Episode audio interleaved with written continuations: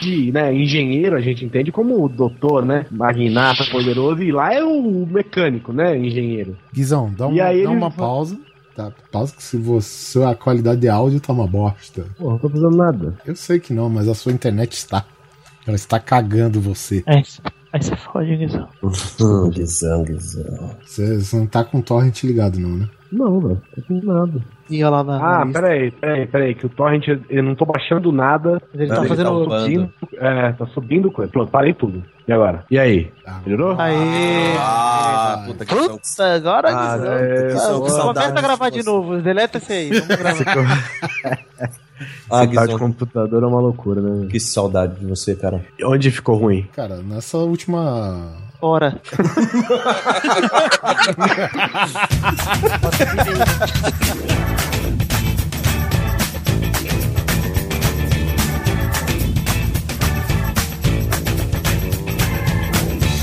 Grande Coisa.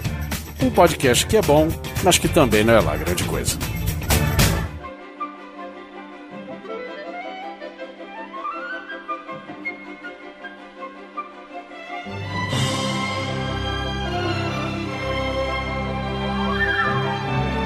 Olá, coisas e coisas! Tudo bem com vocês? Aqui é o Guizão e nessa mesa interplanetária, com cheio de hologramas, cheio de cores e luzes e cadeiras super confortáveis, estou com Oliver Pérez. Um prato, dois canudos, eu faço nave. Pior que faz. né?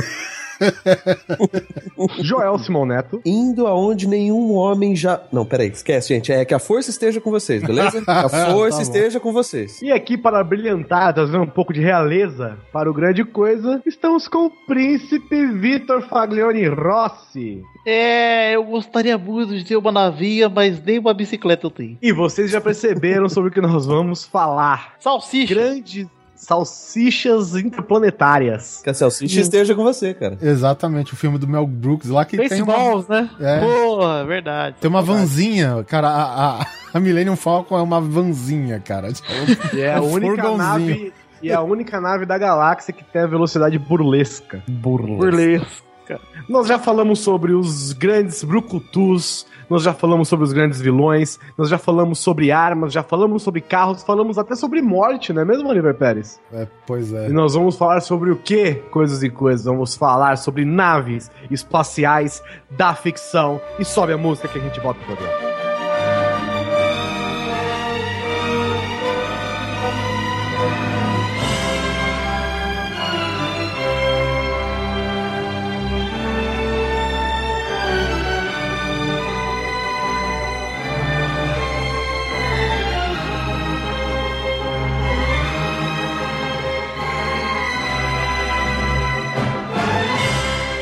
José Simão Neto, Eu? com um flash de, de sapiência, chamou assim: e se nós fizéssemos um episódio sobre naves espaciais? Tan, tan, tan. Falei, olha só, e o Oliver Pérez não queria convidar o cara pra participar do grande coisa.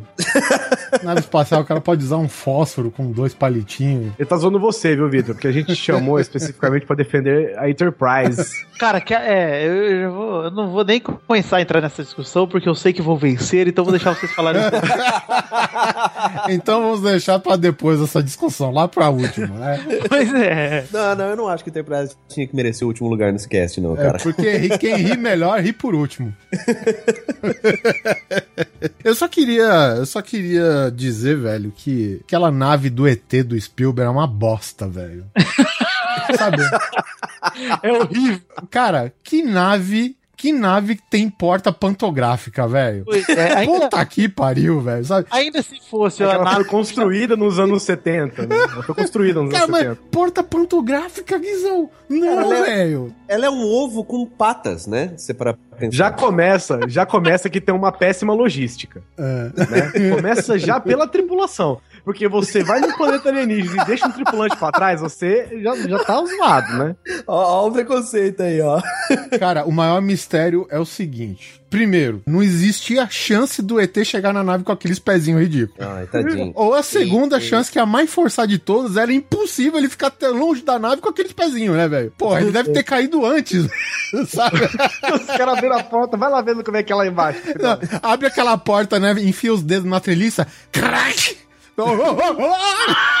Sabe, velho? Caiu já, cara. Ô, ô, João, desce aqui, desce ali rapidão. Desce ali. Eu ainda se fosse aquela bave do Chapolin, que é aquele aviãozinho de papel que ele voa no fogo. É verdade, cara. Tem um aviãozinho. Aquilo é uma nave excelente, mas de essa Pô, ET é falando, fraca. em, falando em Chapolin, os aerolitos podem ser naves espaciais também? Sim, eles são Não. pilotados, ué. O, o- Sério, são pilotados, são é, pilotados, Isso é verdade. isso é verdade, então. É? Nossa, não. Temos aí já aerolitos na lista. Opa! Calma aí, cara. Surpresa até pra mim agora. Olha aí, Aerolitos. O aero, a única coisa que o aerolito não faz é falar. Porque quando o Chapolin perguntou se o aerolito falava, ele falou que não. E aí, O Aerolito respondeu que não? isso. É. Não, na verdade ele falou assim, foi perguntando vários aerolitos, cada um, um voava, o outro, o outro era murchava, o outro não sei o que. Aí perguntei você, faz o que, aerolito? Eu? Nada. Nada. é verdade, eu lembro. Abraço, Léo Brusque.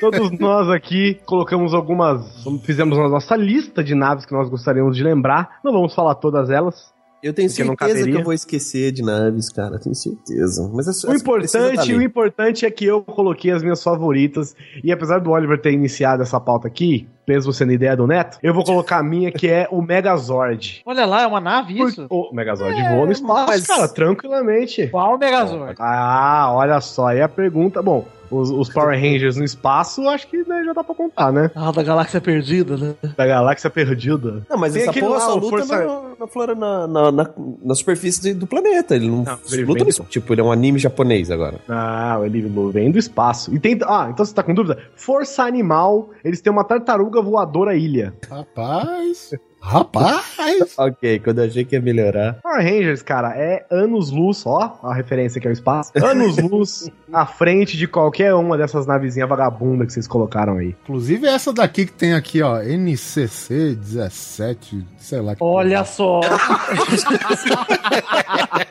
Ah, o que acontece é o seguinte, vocês vão começar a falar da Enterprise aí, mas vocês, primeiro, antes de falar de Enterprise, tem que falar qual, né? É. Porque tem uma caralhada de Enterprise, né? Então, tem algum, alguma coisa assim? Porque eu peguei uma imagem que tem comparações de tamanho de dezenas, centenas de naves da ficção, né? E a fábrica da, que faz a Enterprise é a mesma montadora? Porque elas são todas iguais, cara.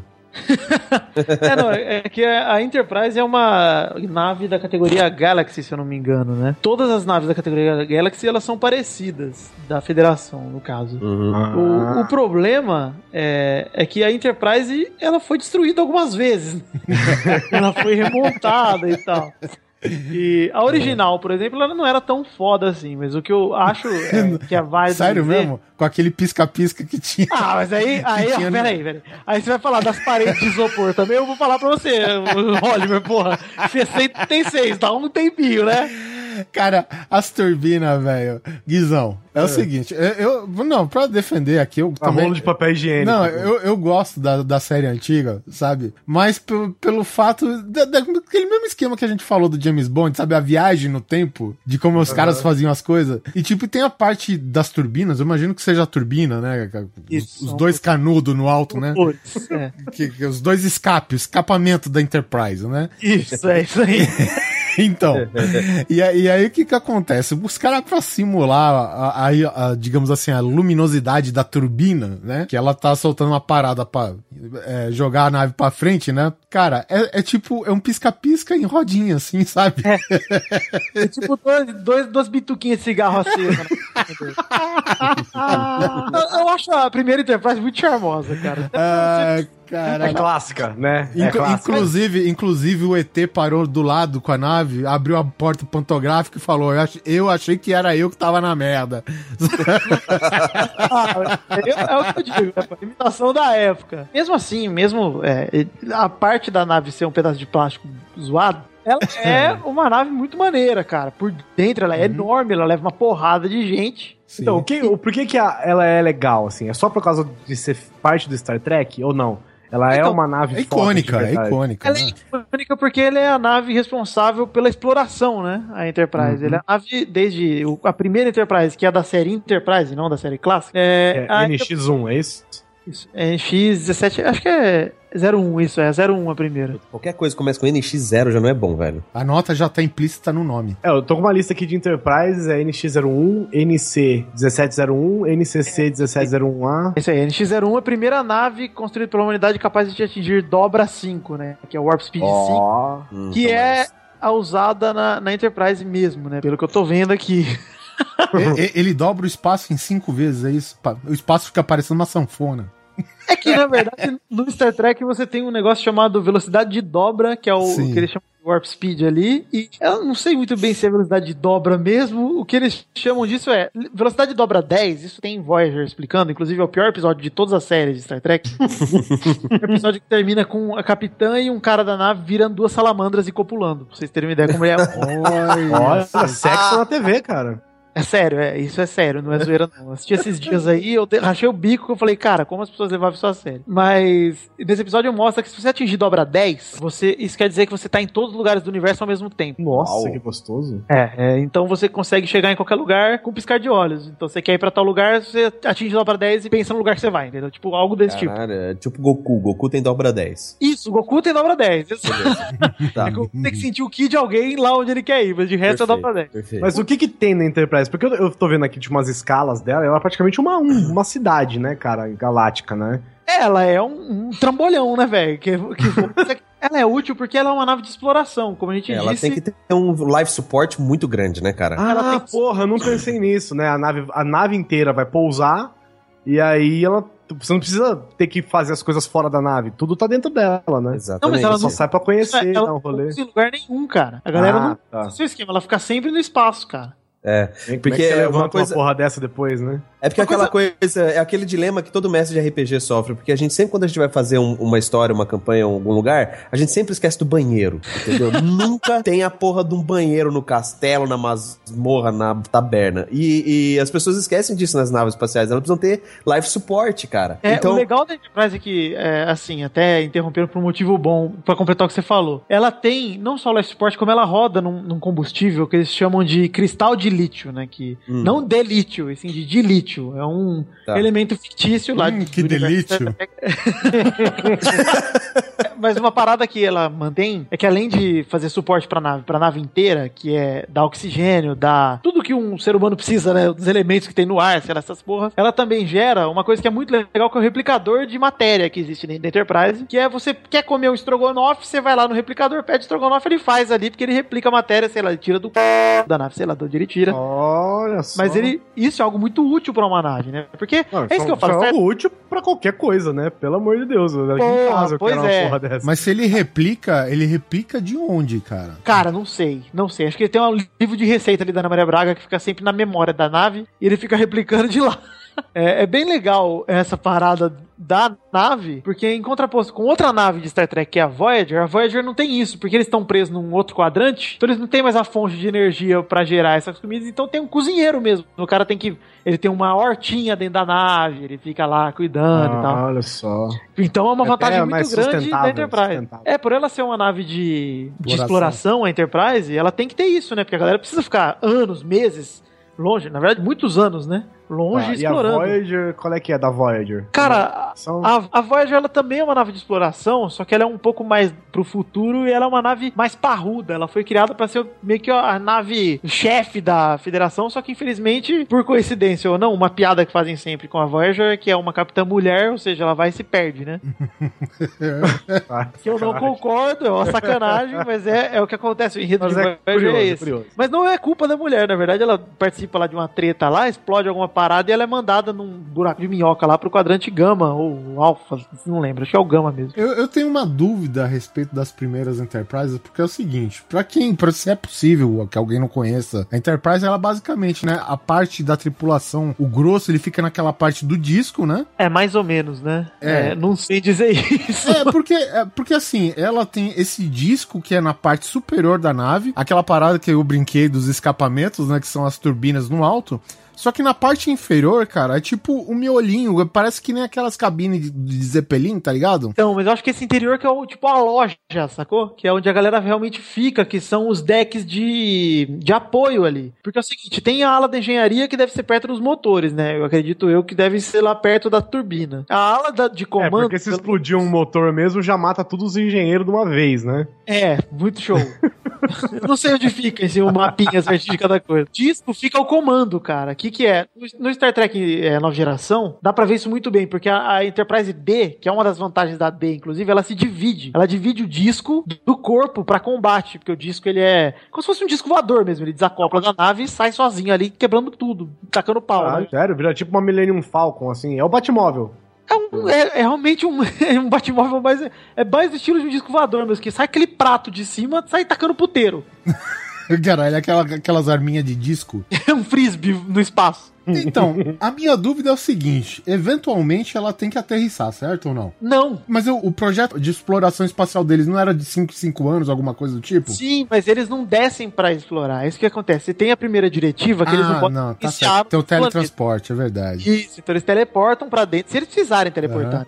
Senão eles ficam lá de cima só estudando a galera de boa. Então quer dizer, ela decola só depois que ela é fabricada e só isso, depois não desce mais. Na verdade, Isso, ela é- foi ela é- fabricada no espaço, ela foi Exato. fabricada em órbita. É, ela é fabricada numa base espacial ali. Mas no, no filme do J.J. Abrams tá, tá na Terra, né? É, mas na série Enterprise que eu ainda não vi, eu não sei, não tenho certeza disso, mas provavelmente a primeira Enterprise que eles construíram deve constru- ter construído na Terra também, só que depois disso deve ter partido direto do, do espaço, mas das bases espaciais lá. É, porque só precisava subir uma, né? É, que de resto eles vão refazendo. É. Porque o negócio da Enterprise é, o seguinte, a primeira de todas, pelo que eu tô vendo aqui, é a da Enterprise mesmo, que é a NX-01. Aí depois vem a NCC 1701, que é a da série clássica, né, que é que todo mundo conheceu, que é a do Kirk, porque a da Enterprise ela é do Capitão John Archer, né, que é o primeiro cara que, que pegou a Enterprise, que é, que é essa nave com essa missão de exploração, de encontrar novos mundos e tudo, né, de ganhar conhecimento, que é toda a base de todo o universo Star Trek. Depois da N- é, NCC 1701, aliás, no final do terceiro filme, se eu não me engano, ela é destruída, ou segundo ou terceiro, ela explode, né, por causa de motivo que não vem ao caso. E aí começa 1701A, B, C, e aí a gente chega na D, que pessoalmente é a minha favorita, que é a da nova geração, por um motivo muito simples, além de todos que a gente já citou, do disco separar, de replicar comida. Essa é daí é, uma- da série Next Generation, é isso? Isso, Que isso, é, é, que do é Picard. Capitão Picard. E isso. pra mim é a melhor de todas por um simples motivo que é o holodeck. Holodeck, pra quem não sabe o que, que é, e aqui pra mim é a chave de vitória da Enterprise em relação a todas. Holodeck é um mundo holográfico onde você pode estar aonde você quiser. Não é um O que- mundo holográfico, né? É tipo assim, digamos que é um, um mundo. Um Google Glass, né? Você vê um mundo 100% real, né? É, assim, é, na verdade você entra numa sala que é só aqueles quadradinhos holográficos. É tipo a sala de perigo do X-Men? É, basicamente a sala de perigo, só que você pode viver lá se você quiser. Ah, E como a nave replica tudo, então tudo que você comer lá vai ser comida de verdade, tudo que você viver lá vai ser coisa de verdade. Só que se você quiser comer uma mulher lá dentro, você vai comer uma mulher de mentira, mas foda-se. que é é- essa nave ela foi construída, sabe onde? Em Nárnia, velho. pra Tem fazer um, isso. Cara. episódio, tem um episódio que é tenso, que parece que tem um, um- um programa de computador que vive no holodeck e o cara parece que sai do holodeck. Um, Então, tem viagem. alguns episódios que, cara, a- aliás, nova geração, pra você aí, menino que tem preconceito com Star Trek, todos os meninos aí ouviram grande coisa e falam, puta série velha, não vou assistir não, mó mal feito. Nova geração, eu assisti em 2013, 2013, e é uma das melhores paradas que eu já fiz na minha vida, que tem muito episódio sensacional e é uma série assim, pra quem gosta de ficção científica, um absurdo de foda. E os episódios com o holodeck, por exemplo, tem o que o Neto citou, que é o de escapa. O- sabe quem escapa do holodeck? O Moriarty, cara. Que o Data, ele é todo. Olha, o inimigo do Sherlock Holmes. Exato. O Data, ele tem é, jogos do holodeck, entre aspas, jogos, né? Tipo, cenários do Sherlock Holmes que ele encena lá dentro. Tem Dark Souls. Isso, isso mesmo. Porque ele curte muito. Tem o quê, Oliver? Dark Dark Souls. Você Você tem morre, cara. jogos, Você tem morre no holodeck, você morre também, né? Você sabe. Mas tem, pode pegar. Só baixar, né? É só baixar. É Tinha. Dark Souls na época do Kirk, né, velho? E o, o, maneiro desse episódio é que o Moriarty escapa. O Moriarty é um programa de computador, só que ele escapa para dentro da nave. E tem um outro episódio que é mais maneiro ainda, que o holodeck cria Enterprises dentro do holodeck e a galera não sabe se eles estão no holodeck ou não. Caralho. Uh, é tipo uma Pô, vai tomar esse holodeck, hein, velho? É, porque esse é tipo um bug que dá no holodeck e ele ah, começa a gerar tá. várias realidades dentro dele. Você sai de uma, você tá em outra, entendeu? Você sai do holodeck, na verdade você entrou em outro holodeck.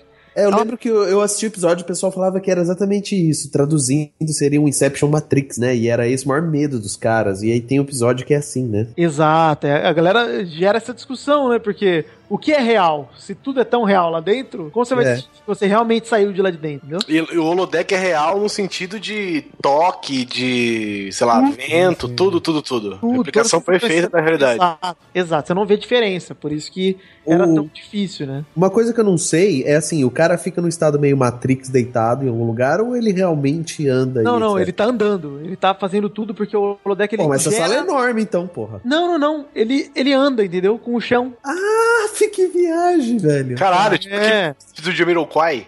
E o foda é que podem ter várias pessoas na sala, né, ao mesmo tempo. Uhum. Então a máquina deve fazer algumas coisas, que ela vai gerando coisas no seu caminho e que ela aí simula a distância de acordo com o que vocês estão ali, na... mas tá todo mundo aí nessa linha ali. Que maneiro. É, é, é, tipo aquele controle novo do Battlefield agora que eles querem fazer, né? Isso, aquela é, sobe em cima é daquela esteira infinita elástica. multidirecional, né? Isso. Não, óbvio, né, gente? Não dá pra gente procurar muita explicação porque é um seriado de TV, né? Mas de, é, no fundo, no fundo é uma viagem, mas é, não deixa de ser uma parada mas muito maneira que a nave tem, né, pô? A graça dos trackers é achar a explicação das viagens deles, né, cara? Porque eles levam a série como se a ficção científica científica no pé da letra mesmo, né, velho? É, mas assim, é, tudo lá tem no mínimo um embasamento. Óbvio que eles botam muita ficção Isso. mas esse embasamento que engana a galera, né? É, que seja tipo a rebiboca da parafuseta estelar. Ah, não, beleza, explicou, é a rebiboca. É, não. Eles apelam pra algumas coisas, como eu falei do cristal de, de, de, lítio, ele é uma, é uma apelação, né, porra? Você tem um combustível eterno praticamente na sua nave, é uma apelação muito grande.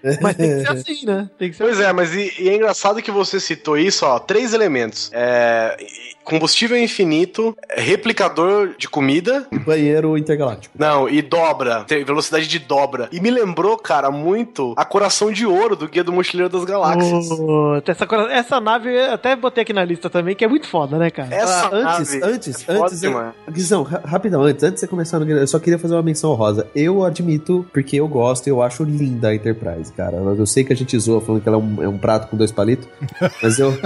mas é um prato de porcelana porcelana chinesa. É, mas é bonita, cara. Eu admiro a, eu, eu admiro a Enterprise pra cacete. Eu acho uma puta nave bonita. Pronto. Puta nave. Todas as versões dela. Exato.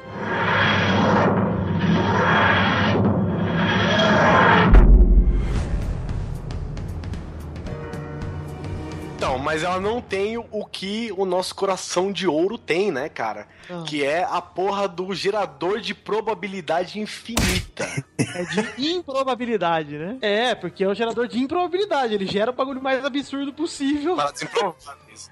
Isso, é. E é engraçado que o exemplo que ele dá no livro, como que eles descobriram isso aí, né? Que eles geraram, botaram pro gerador de improbabilidade finita gerar o bagulho mais absurdo que ele pudesse e ele gerou infinita, né? Ah, pode crer. É, ele foi o único capaz de criar, né, o gerador de improbabilidade infinita. Exato. O que, que ele faz, né, o gerador de improbabilidade infinita? Você quer ir do ponto A ao ponto B, diferente da Enterprise, por exemplo, que você percorre esse caminho todo, né, mesmo numa velocidade absurda que é praticamente um teleporte, ele simplesmente gera todas as possibilidades do universo para que você consiga chegar naquele lugar. Então você pode, você fala assim, eu quero ir, eu estou aqui na, no, na Terra, quero ir para Júpiter. Ele vai fazer é, é, a probabilidade de você chegar de, em um segundo da Terra em Júpiter é a mesma de um trilhão de outras coisas. Então ele vai passando por todas essas outras coisas até chegar em Júpiter. Júpiter. Né? Caraca. Essa é foda. Então, tipo assim, ah, o que, o que acontece? De repente você tá lá e você tá embaixo d'água, dentro da sua casa, no banheiro, na, na orelha de alguém, no, dentro do fogo, não sei o que, e Júpiter. Sabe? Você é um relógio, uma, você é um pé de xícara de chá. É, é uma xícara de chá, vira um copo d'água gigante, sabe? Um carrinho de bate-bate, vira tudo, e aí ele chega em Júpiter. Né? Isso é muito foda, velho. Isso é muito foda demais. E o maneiro dessa nave também, o, o Guizão, que pra mim é o detalhe mais charmoso dessa nave é que as portas gostam de se abrir, entendeu? Sim, elas têm pra. Ah. É. Então você vai entrar no seu quarto, a porta vai tipo. Ah, ah, ah, É que ela usa aquele material lá, o delítio também. ah. ah, que delítio. porta de família. Você bota um MP3 diferente lá, ele abre com pai de família, né, velho? Cara, essa nave, eu acho ela muito zoada. E no filme, quando assisti, eu não li. Infelizmente, eu não li. Mas eu pretendo ler. Mas quando eu assisti no filme, eu, eu tive que fazer um exercício muito forte de imaginação e de viagem para entender aquela loucura. Cara, é. É engraçado porque eu gostava muito do filme do Guilherme Mochileiro das Galáxias até ler. eu gostava bastante, cara. Só que eu li, eu li os cinco livros, né, do Douglas Adams mesmo. Eu li a trilogia é, normal, assim, voando. Hum. Aí eu li o quarto e o quinto, que são um pouquinho piores, mas ainda são bons, beleza. Eu fui assistir o filme de novo, fui mostrar pra minha namorada pra ela ali, né? Falei, ah, que legal, isso aqui. Mano, sério, eu comecei a ver o filme, deu vontade de parar no meio e falar, para, pera. Não porque no livro as, as, coisas são tão mais divertidas, cara, é, que no filme. Depois que você lê o livro, o filme fica bem mais legal também, viu, cara? Mais legal, você achou? Sim, assim, você entende mais as paradas engraçadas. Nossa, mas eu achei né? que ficava sentindo falta das coisas, Guizão. É, eu, fiquei, eu fiquei muito incomodado com o namoro entre o Arthur e a Trillian, cara. Fiquei muito incomodado, assim, no sentido de que no livro é exatamente o oposto disso, né? Tipo, é. os caras, ela deu um fora nele e é isso mesmo, ela não quer ele, foda-se. Acabou, velho. A vida é essa, segue a vida aí, é. Apesar de eu achar a escolha do ator, do Martin Freeman pro Arthur Dente perfeita, cara. Porque ele tem aquela cara de foda-se, né? Até hoje, né? Ele tem essa cara. É. Como o Bill, Bill é isso, como... é um personagem, eu esqueci, eu lembro que ele é ruivo no livro. É Arthur Dente. Ah, é o. Arthur Dente. É, o Arthur, é Dente, Arthur Dente, é. Ruivo é o negão do filme. É, e ele é negão no filme, né? É o Ford, é. Mas uma coisa do, do, filme que tá muito legal é o Zaphod, cara, o presidente Zaphod do universo. Tá sim, sim, tá bom. Zaphod tá bom, velho. É muito bom. E o Marvin também acho ótimo no filme, não tem do que reclamar não, mas... Inclusive o Marvin, ele faz parte da nave, né, Coração de Ouro. Ele é um... Faz parte. Um, um é elemento da nave. nave. É, é, um, é um avatar da nave. É. Não é porque a nave é feliz, né? A nave é, era toda ah, feliz. Ele é tudo depressivo. É, você não vê a nave que ele fala assim: eu preciso ir pra tal lugar, é claro que eu vou te levar. Provavelmente todos vamos morrer no caminho, mas eu vou te levar tranquilamente. É, é ela é tipo bom, aquele, aquele, mafiosinho da corrida maluca, a gente vai morrer.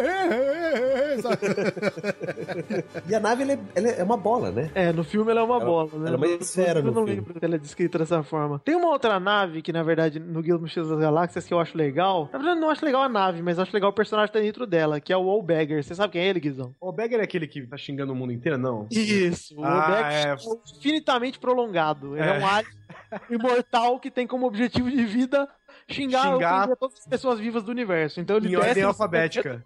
É. Em ordem alfabética.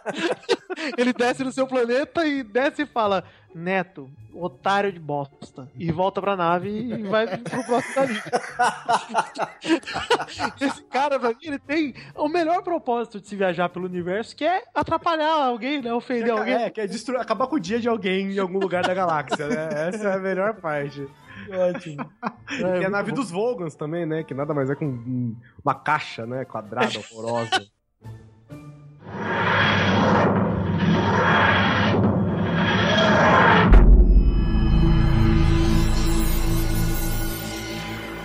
Pô, falando em caixa, o Vitinho até lembrou em off aqui é, de uma nave do Star Trek também. Que essa eu acho irado, que é, que é a, a nave Borg cubo lá, né, Borg. cara? O cubo. Exato. O cubo Borg, ele é um bagulho sinistro, cara. É Quando você vê ele a primeira vez no seriado da nova geração, ele aparece e ele só aparece assim um quadrado gigante, né? Você fala, que porra é essa, né? Uhum. Tipo Aí, o quadrado a... Hans Donner, né? No filme tem mais Só vem uma vozinha assim, ele faz assim, ó, pip, pip, no Nextel ali da Enterprise. aí o, ele vira e vê assim, ó, resistir é inútil. Pip, pip. Nossa! Aí, aí o galera fala, o que tá acontecendo? Ele, não, é, vocês vão ser assimilados, beleza? Falou. Um abraço aí, a gente se vê daqui a pouco. Partiu, hashtag assimilado, hashtag Borg. A nave tem 20 vezes o tamanho da Enterprise. É um quadrado enorme, cheio de cano pros cantos. E ela liga um tractor beam, que é o, o raio trator da. da ó, oh, traduzir literalmente, hein? É. Mas é. Muito obrigado por esse raio obrigado. É. esclarecer. Drena, é. é. drena os escudos da Enterprise e ela corta a Enterprise assim, ó. Passa um, tipo uma faca, como se fosse uma fruta, uma maçã. E ela estuda ela assim em segundos, assim, tá, é a nave inteira assim, beleza. Aí eles só entram na nave e começam a assimilar lá. O, na verdade, eles absorvem o, o, capitão, né? Que é o Picard, e assimilam ele. E é muito foda, cara, porque é uma arma que você não tem como lutar. A única nave, até que a gente já citou, que luta com eles é a Voyager, cara. Porque no, no seriado do Voyager, o que acontece com os Borg? Né? Eles são de outro quadrante, eles chegam pra Terra por causa do Quill, que é um dos personagens mais maneiros de Star Trek, que é um cara meio que onipotente que sai causando com todo mundo. Aí numa dessas causadas que ele faz com a Enterprise, ele leva um cubo Borg pra frente da Enterprise, né? Só pra fuder a galera. É, a gente tem que lembrar também que quando a gente fala de nave de combate, que é uma característica que a Enterprise não é, né? Então é, a, ela, a, a, a, arma, ela não é de combate. Né? Exatamente, né? ela tem os fotos torpedo, caralho, mas o foco dela não é esse, né? É, é mais pra escapar é. de uma situação de risco Exatamente. do que qualquer outra coisa, né? Ela se defende aí... bem ali, mas não é nada de. pra ela atacar, por exemplo. É, tem que estar tá preparado E depois do, do Ultimato Borg aí, o que falou? Então, é, os Borgs aparecem, então eles tomam noção do quadrante alfa, que é o da, da Terra, né? Que é o da Enterprise. Então eles mandam naves pra Enterprise. Então vem tipo uma invasão Borg pro quadrante alfa. Caramba. E todas e... as naves são essa, esse cubo doido aí. Isso, tem esses cubos. Tem umas esferas também, mas é, a maioria são esses cubos. Osciladores. São sempre formas geométricas, é isso? Eles não é, os Borg, mas é... É primária, é primária, né? É, é, o maneiro do Borg é isso, porque eles são, tipo, os é, seres de todas as raças do universo foram assimilados. Então eles são tipo, sei lá, um monte de humano ou humano, alienígena com pendrive no rabo que tá com vírus, entendeu? Ah, entendi, entendi. E tá todo mundo conectado. Todo mundo é conectado com o coletivo Borg, que é um bagulho que linka a mente de todo mundo. Meio que um Sense8, só que um Sense em um milhão, vai. é, inclusive tem uma cena maneira, acho que uh, até nesse filme que. Uh, qual que é o primeiro contato, né? Que a gente tava falando em off aqui. Assim, na época eram. Meu Deus, que efeitos especiais inacreditáveis que desce, tipo, o busto da rainha Borg e encaixa no corpo dela. Puta, é a hora que ela aparece. Puta, isso é, é, foda. Foda pra caralho essa cena, cara. Muito legal, velho. Não, é muito legal. É maneiro. Dizer, na época em que eu assisti, era muito maneiro. Tinha uns dois anos e essa cena ainda é legal. É. O filme é meio merda, mas a cena ainda é legal. mas o, o legal da, das naves de Borg e tal, e, da, e do Voyager, cara, elas, que a Voyager ela tá presa no quadrante dos Borg, entendeu? Então a Voyager tá fodida por natureza, cara. E aí eles pegam, no, mais pro fim da série, eles conseguem pegar um escudo do futuro, que é tipo um cheat que eles têm ali pra poder enfrentar os Borg com o peito ali, porque senão eles não conseguiam de jeito nenhum, né? E é muito maneiro ver, ver uma nave da Federação encarando a nave dos Borg, que é muito maior, assim, muito, muito maior. Cara, você tá me de... começando a me deixar com vontade de assistir. Ah lá! Ah lá, cara! Vai, quem sabe até o final desse programa eu começo. Então, mas é, o surpreendente, né? Ah, uma nave muito maior, não sei o que tal, mas a, a X-Wing do Luke Skywalker derrubou a Estrela da Morte, né? O tamanho é. não é documento, é o que eu sempre falei. Pois é, né? Mas eu sempre Star Trek, Mas as naves Star Trek são diferentes das Star Wars, porque as naves Star Trek, os caras não chegam, piu, piu, piu, piu, piu, piu, sai, sai atirando que nem maluco. Os caras param, tentam conversar, falam assim, ô, oh, mano, é. cara da navona aí. São mais diplomáticos, né? É, eles tentam ah, eles Tentam, eles tentam fazer o que é na real. Muitas aspas nisso. Isso, e, e outra também, né? O pessoal do Star Trek não deixa um buraco gigante aberto pro núcleo. um botão é, de autodestruição. É, são do lado de fora da nave, né? O que eu acho mais maneiro de batalha de nave de Star Trek é que as naves têm escudo, né? O escudo é um tipo escudo de plasma por fora, assim. E você vê nas batalhas, apesar, mesmo na série clássica sendo tosco tudo, é legal você ver o impacto dos tiros no escudo e a galera dá aquela balançadinha fake na nave, o cara só mexe a câmera. Mas. A câmera, é... tipo, ela cai pra direita, todo mundo despenca pra esquerda, né? Tipo, aquela coisa bem. E o lado de ficção científica é tão maneiro nessa hora, porque o cara vai falando, tipo, cara, nós estamos sem life support no deck 8, sei lá. A galera de lá tá tudo migrando pro 7 porque não tem mais ar lá, velho. Uhum. Olha que merda generalizada que dá você brigar no espaço, né, porra? Uhum.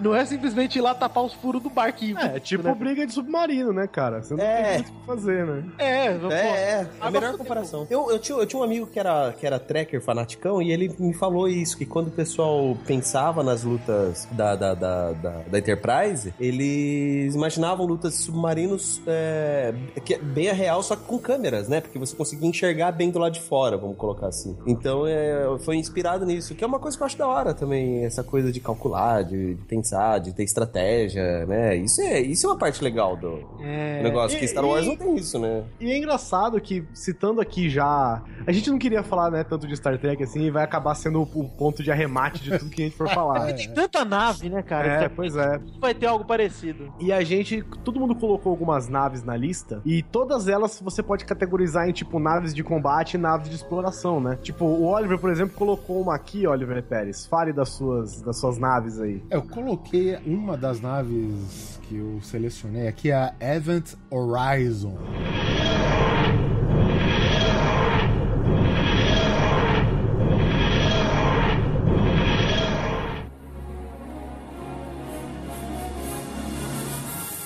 Essa daí é de um filme, cara, sei lá, de 96, 97, que é com o Lawrence Fishburne, nosso querido Morpheus, e o Sam Neill, tinha o nosso paleontólogo querido Sam Neill, eu, que, ou seja, qual é a história né, da, da Event Horizon? É uma nave que ela foi encontrada, né, a deriva no espaço, se eu não me engano. Só que é o seguinte, a tripulação da, de uma outra nave, né, que ia explorar o reaparecimento dessa nave, que por algum acaso a nave dos caras chamava Lewis and Clark, acho que é homenagem, né, pro... Pra série, né, do Lewis e Clark. é essa mesmo, cara. É essa mesmo, cara. É, mesmo porque o mote deles era para o alto e avante, né? Alguma coisa assim. Não, é, é bom, é homenagem ao Arthur C. Clarke e ao Clive Lewis, né? O Clive Staples Lewis, do escritor do Narnia e tal. Então, e tipo, e a função deles é ver qual é que é, o que que aconteceu, né? Por que que essa nave desapareceu? Porque, só que tipo, era meio uma operação Black Ops, né, cara? Era meio na surdina a parada. E aí, quando eles vão acoplar na nave, né, cara? E, e eles começam, digamos, a se conectar, né, com com as paradas, eles começam a captar algumas gravações, cara, da, da galera se matando dentro, velho. Tipo, galera arrancando os próprios olhos e não sei o que, cara. Caralho, Dead Space total. Exatamente, é esse, Caralho. exatamente o clima do, do filme. É, o filme, o título em português é O Enigma do Horizonte. E aí que, que os caras descobrem que esse cientista não, que é o Sanil, que ele não fala para ninguém. Lá dentro da nave tem a porra de um drive de, de dobra de espaço, né? Também que, que é a grande novidade da nave, né? Nenhuma outra tem essa tecnologia. Ou seja, os caras foram para algum lugar. Encheu de parasita alienígena. Aí que tá, não é parasita, velho. Sanguessuga. Provavelmente a nave foi pra uma dimensão infernal, velho, sabe? Porque é, meu, a volta a nave do capiroto, velho, sabe? É... Voltou com gripe suína. Cara, é foda. Todo mundo começa a ter ilusão, o nego se auto-ejeta pra fora da nave. É uma doideira Caralho, só, que loucura. E a, e a Event Horizon é o nome da nave? É o nome da nave desaparecida, né? Que, que a crew lá do, do, do Lewis e Clark foi buscar, né? É porque Event Horizon é o que. Não é o que acontece na borda do buraco negro? Não é um negócio assim? É, então, faz sentido, até porque, se eu não me engano, eles fazem uso do, digamos, do, do, do princípio do buraco negro pra viajar entre dimensões, entendeu? Olha aí, ó. Agora que eu que... sei quem é o Sam Neill, é o Grant do, do Isso, o Dr. Alan Grant. Isso. Ah, é engraçado tá. que eu tô dando uma olhada aqui, ó, esse filme é cabuloso de cena hardcore, hein, velho? É, Caralho, tá cena de um cara aqui com o rosto tudo, tudo berebado. Então, é, o, que eu, o que eu achei interessante é que tem algumas cenas aqui, eu tava olhando uns prints, e eu olhei o, o, o, Lawrence Fishburne dentro da nave e a nave por fora, caralho, velho, lembrei na hora da Nabucodonosor, velho. Nossa, que nave. é, essa, a Event Horizon, ela tem, segundo os nossos dados aqui, muito apurados, ela tem cerca de 2 km e 200 de extensão, né? Porque ela tem uma, digamos, que, que nem a Enterprise, né? Que você tem um núcleo de comando e tal, e ela tem uma parte bem comprida que parece um vagão de trem, que é praticamente, acho que é dedicado para uma parte cargueira, né? Algo do tipo, e ela tem um rabinho lá no final, cara. Mas aí você acha, ó, oh, 2 km e 200, é que você não viu nada das outras naves que a gente vai falar aqui. Calma, gente.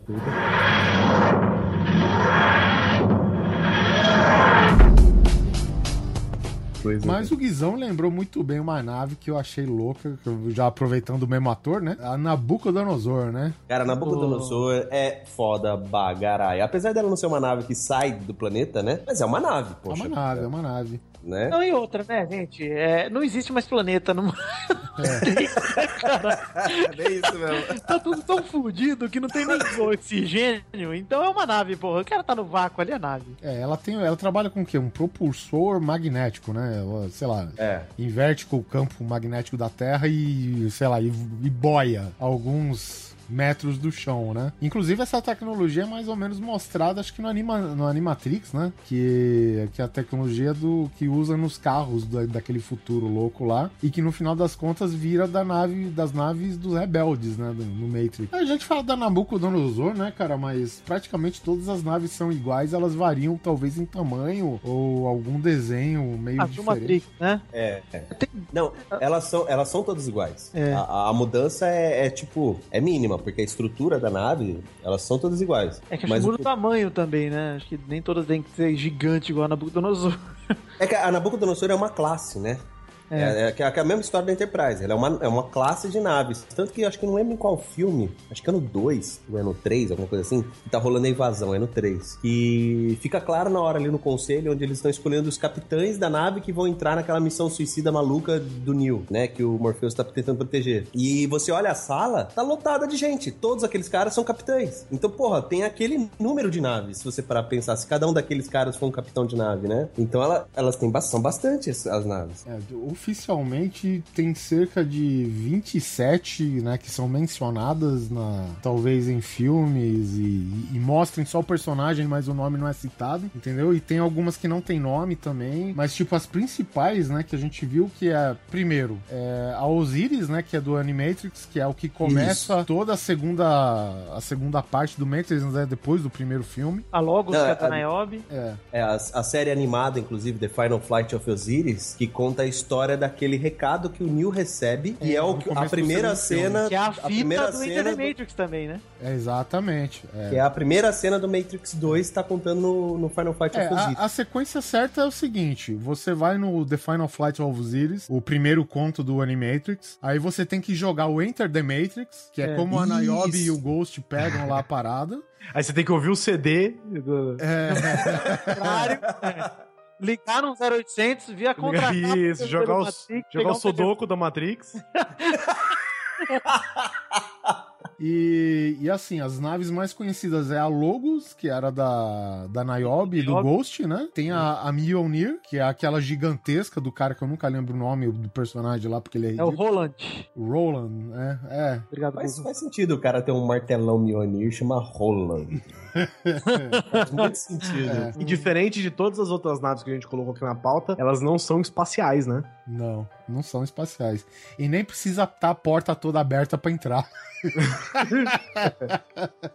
É verdade.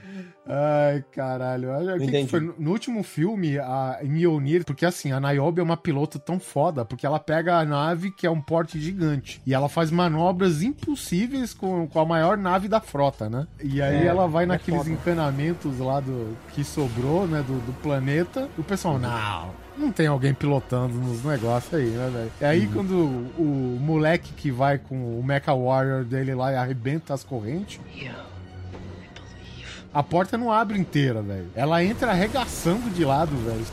E aí eles dão um pulso magnético. Destrói os sentinelas que estão por lá, essas paradas assim, cara. Mas também, velho, com aquele porte, aquela velocidade, tu não conseguir abrir aquela porta, meu amigo.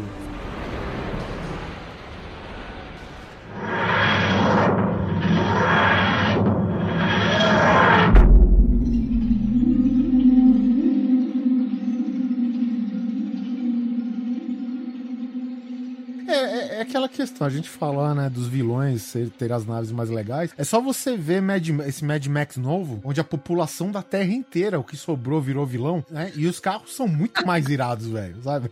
É verdade. É verdade mesmo. Ah, mas por exemplo, a Nostromo. A Nostromo é uma nave irada, né, velho? Oh. Mesmo não sendo uma nave de vilão. Não uma nave de vilão, mas também não é uma nave de herói, né? Ela é uma nave, só é uma nave. É um cargueiro, é cara. É um cargueiro. É. é. A, a nave, a, a, Nostromo, basicamente, velho, é um livro do Senhor dos Anéis que caiu na máquina de lavar e pegou cachumba. E, e voa. Então, é, pra você ver, cara, porque ela é toda cheia de calombo, de torre. Nossa, é, eu acho que ela parece um tijolão. É um véio. tijolão, exatamente, velho. Tanque de guerra.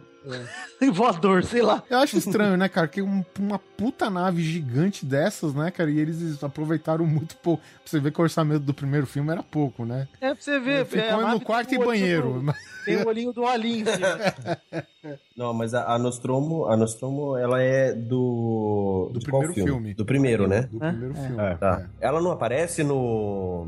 Não, porque a Ripley explode depois, né? É, ela explode a nave. Ela explode ah, a nave. Verdade, é verdade, não sobra muito dela, né? É. Como é que chama a nave? Espaço. Se você procurar, deve, deve achar ainda. Mas como parte. é que chama a nave que é do Prometheus? Que parece que ela é, é, é o antecessor, tem um nome parecido, acho. Não, a nave Prometheus, do Prometheus né? chama Prometheus, caralho. Porque a Ripley, ela explodiu a Nostromo e o Alien ficou na cápsula de escape dela, né, velho? Ela explodiu aquela porra toda à toa, velho. É isso que é foda. Podia ter economizado muito mais explodindo só o módulo de escape, né? Exatamente, né, cara? É só... Mas não. É, em vez de ela entrar, ah, fila da puta, tu tá aí, é? Tá aí? Botãozinho. Ah, mas ela tinha ativado aquele monte de sistema de autodestruição, acho que já era tarde Isso, também. Mesmo botão é, do, do é. Da Estrela da Morte, né? Uma outra nave que eu gosto muito e que tá dentro, não é exatamente um cargueiro e também não é exploração, mas é a nave USG Ishimura, que é a nossa nave querida, uma nave tão bonita, família do Dead Space. família. A família. Caraca, um eu tenho medo de jogar Dead Space. É. Vamos falar de é, Kids um pouco. ah, o Oliver, é exatamente o filme Horizonte de Eventos. A questão é que ela, é, ela manda um sinal vai. de alerta. É, isso. Horizonte de ela manda. Eu traduzi o nome em inglês. Puta né? nome de, de buffet de festa, né? Tá vendo? Por isso que nós, meros mortais, não ficamos encarregados de renomear o filme com o título. Pois é. No Brasil. Que emite um sinal de alerta. Né? Uma, uma nave que deveria ter show de fralda, porque a nave. É, é verdade, cara. Na, na verdade, tem uma, uma um filete de água, né? Sempre correndo no, no, na nave pra você poder lavar sua bunda. Pois é.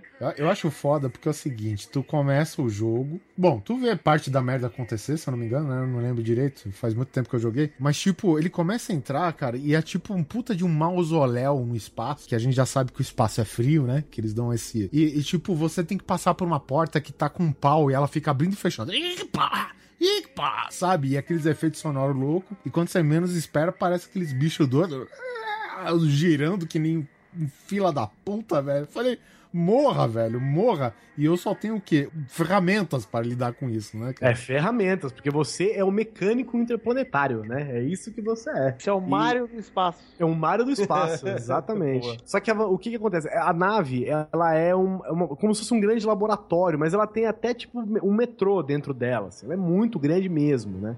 Comparando em escala, não é a maior nave que a gente vai falar. Não. Ela, inclusive, é uma das menores que a gente vai falar, né? Tirando essas naves individuais, Enterprise, essas paradas assim, como estações espaciais, ela é uma das menores. E só que, cara, você entra lá e é. Eu imagino que seria a sensação de você estar sozinho no espaço com alienígenas que transformam as pessoas em zumbis que vão, sabe, destruidores, assim. Porque. E, e, e tudo te mata na nave, né? Uma, uma porta meio aberta pode te rachar no meio. Caramba, um ventilador. É tipo a Austrália dos É, é, está, é a Austrália em formato de nave. Uhum. Um ventilador, sei lá, um exaustor ligado um pouquinho mais rápido já pode arrancar seu braço fora, entendeu? Então é tudo perigoso. E o pior de tudo, cara, é que você tá sozinho. Caramba, bicho. Eu preciso jogar isso aí agora. Esse jogo é bom demais. Tem no Dead Space 2, no Dead Space 3, se não me engano, eles têm outras naves e outras estações. Mas sempre você sempre volta pra Ishimura porque quando o mal tá num lugar, né, cara, e ele procura você, você sempre vai pro mal, né? Então, é, a Ishimura. Pois é. Ai, quem, não, um quem nunca, né? Inclusive, a Ishimura é uma das naves que eu acho mais fodas, assim, do videogame atualmente. Depois de uma outra nave, inclusive, mas eu vou falar depois. É, e o foda é que é o seguinte, cara, que o jogo te assusta, te dá medo, e o jogo, ele para fazer isso, ele tem uns gráficos tão fodas, assim, na época da pedra, é. sabe? Então, quer dizer... É porque eu fumava pedra. Praticamente uma casa assombrada que voa aquela merda. E a outra nave, viu, Vitinho, eu não quero desmerecer a sua Enterprise, Enterprise. Ah, não, mas é a nave que eu tenho certeza que a Enterprise queria ser.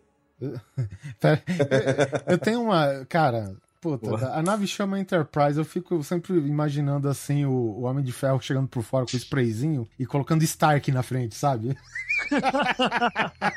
Boa. Pô, que é a nave do Mass Effect, a Normandia, que é uma nave, é uma nave de exploração, uma nave de combate. Além de ter um efeito massa nessa. Ah, boa, boa. Olha, boa. Aí demorei, demorou. Demorou um pouquinho, foi, é, Eu não vi, eu não, não, peguei, gente, desculpa. O efeito é. massa, Guizão. Efeito ah, massa. Tá. Porra, olha só, que ótimo. Porra, cara. Faço mais piada. Porque diferente de, de outras naves, por exemplo, a Ishimura né, é uma nave diferente, né? Uma nave que você está entrando para conhecer e o mundo tá fudido lá dentro. Uhum. A Enterprise você acompanha, mas você não controla nada, né? Você só tá assistindo. Agora a Normandia é a sua nave. Você é o comandante dela e você faz o que você quiser, entre aspas, né? Dadas as limitações do jogo. Você faz o que você quiser dentro da nave e ela é, apesar dela parecer pequena, ela é gigante e ela tem uma parada muito foda que o design dela parece um carro esportivo, sabe? É, muito louco. Ela é muito fodida. Aí no outro Mass, no Mass Effect 2, inclusive, você, você começa, viu, Oliver? A iniciativa privada toma conta da sua nave. né? E aí já viu, né? As paradas triplica a quantidade de tecnologia dentro dela. O Aécio privatiza a sua Privatizou nave. a porra toda.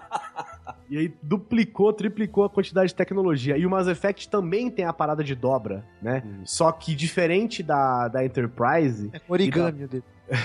e diferente da Enterprise e do próprio Coração de Ouro, a velocidade de dobra, a dobra, na verdade, que é o Mass Effect, no caso, é, ele é um, um dispositivo que, é, que é externo, externo à nave. É um lugar que fica no espaço, por exemplo, você precisa ir para um outro planeta que faz parte da, da, da, da, ONU espacial, sei lá. E aí você sai com a sua nave da Terra, lá num, em um lugar no espaço, próximo à Terra tem um, um como se fosse um teleférico, hum. você entra nele e ele te teleporta para aquele outro lugar.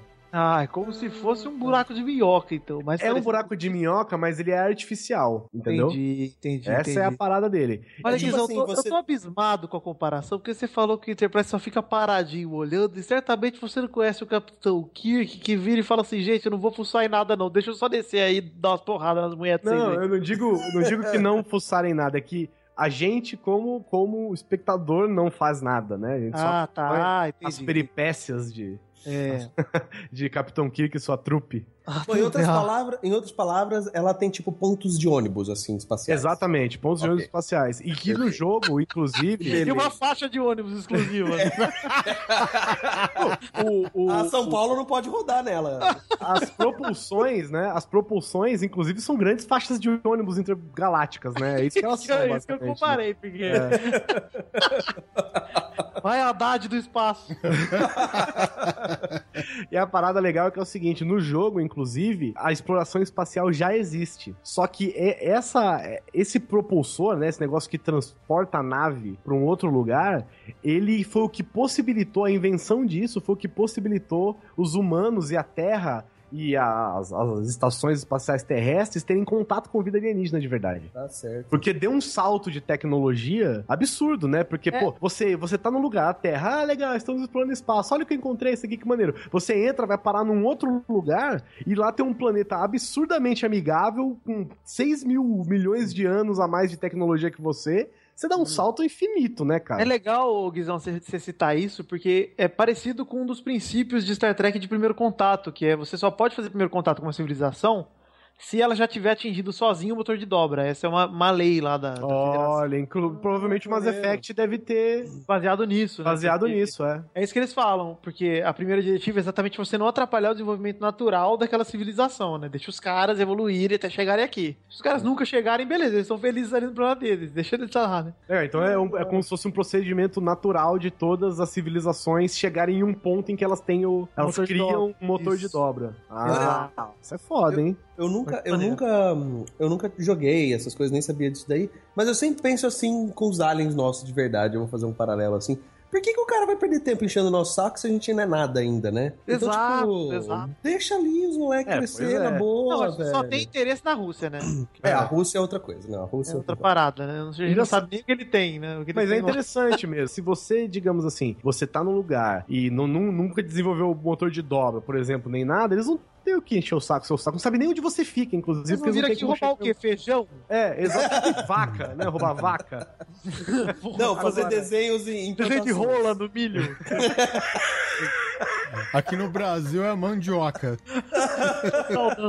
e o milho. Mas aí, a partir do momento que você cria o seu motor de dobra, você já tá de igual pra igual, né, cara? É, você já, Você tá já pode dialogar. É, aí a conversa muda. É Isso é legal. bem foda, velho. Isso é bem Ô, ô, foda. Guizão, o motor do seu carro, pelo que fiquei sabendo, já tá quase dobrando. O motor do meu carro já foi pro espaço, meu amigo. É, e voltou.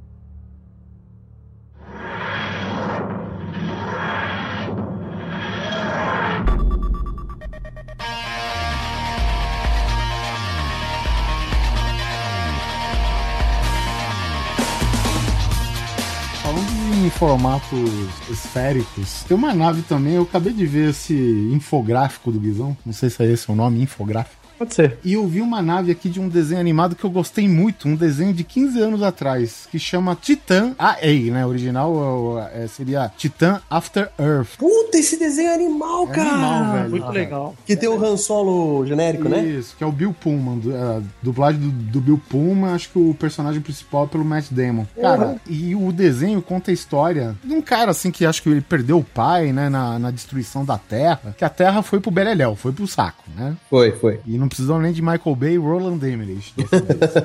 então, e, e aí sempre se, se ouve falar da tal da, da Titã, que supostamente é uma nave que recriaria o planeta. Ela tem os recursos pra recriar uma atmosfera Não, a recriar partir, o planeta. O planeta. a Fazer partir um de poeira, né? A partir de poeira cósmica. É bem louco essa ideia, velho. Bom, tem altas aventuras, né? Eles têm que é, detonar uns alienígenas compostos de matéria negra, um negócio assim, cara. Uma turminha da pesada. Ah, tipo Ben 10. Cara, é muito de- legal. Eu sei que no final da- das contas, né, o, o nosso jovem herói, ele tem um anel que era do pai, um negócio que ativa a máquina, um negócio assim, né, cara? É e bem o, legal isso. filme. e o plano e, e a nave, cara, a gente falou tanto de destruição, né? Por que não de criação um pouco? E a nave gera um planeta inteiro, um planeta Terra novo, habitável, com água potável, Olha que foda. vegetação e o caralho. É, e o planeta se chama Bob.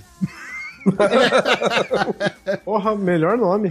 Eu quero, é, a gente tem que dar um Não, nome olha. pra um puta planeta desse. É, vou dar de Bob. Aí depois termina o desenho. Planeta Bob, não sei quantos anos depois. Aqui, ó. Quem dubla o desenho originalmente? Matt Damon, Bill Pullman e Drew Barrymore. Caralho. Olha. Que porra de desenho é esse que eu nunca vi? Cara, Cara, esse desenho é muito veja, legal, cara. é muito bom, É um cara. filme, na verdade. É, não não é uma assim, série, né? É um filme mesmo. Ele é desenho 2D misturado com recursos de desenho Como que 3D. chama? Titan AE. Titan AI, é. Titan AI. Cara, foi muito bom esse infográfico. Esse desenho é maneiraço. Eu gosto muito desse desenho, cara.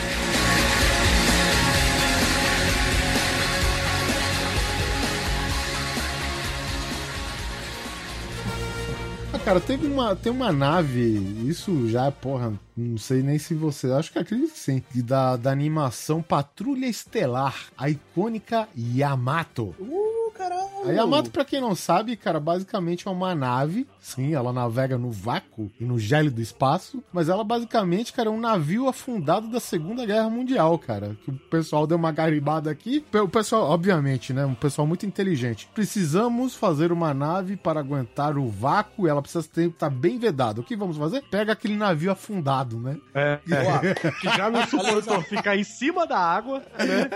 Com certeza vai aguentar ficar no espaço, né, cara? Valeu, Japão. Vamos precisar fazer isso com o Titanic. O bom é que você economiza, né? Já tem um navio mesmo, né? Apesar que deve ser barato, né? Você tirar um navio do fundo do mar, eu equipar ele pra lançar pra estratosfera, né? Economiza, economizou com umas aqui. toneladas de ferro só. Eu tô vendo aqui uma fotinha dessa, desse barco horroroso e já estou julgando já que ele é no formatinho de um tubarão. tá? Isso é que horrível, cara. Quem teve essa ideia? Eu já, eu já vi, vi no, na imagem de baixo do Google, vi que é anime e já pensei, é Japão, né, gente? Japão. Mais uma vez provando que eles têm capacidade de fazer coisas horrorosas e bizarras. Né? É, é na, na, verdade, cara, é uma puta de uma estação espacial que acho que eles lutavam com os Gamillions, que era né, a raça que invadiu lá e, e boa. Mas basicamente, cara, a, a Patrulha Estelar, cara, é mais famosa por os caras realmente ter zarpado pro espaço, literalmente. porque o. Zarparam pro espaço. É. Oliver, tá, tem uma coisa que tá me incomodando, porque parece um tubarão a parte cinza, e a parte de baixo parece que tem uma pistolona vermelha saindo é. de baixo do tubarão.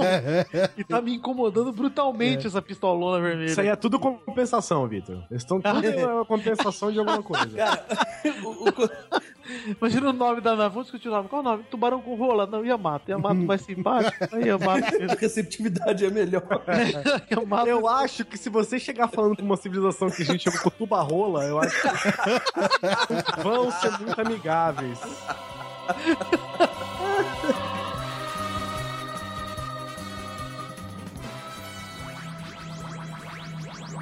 Uh, então, para a próxima. Uh, peraí, peraí, peraí.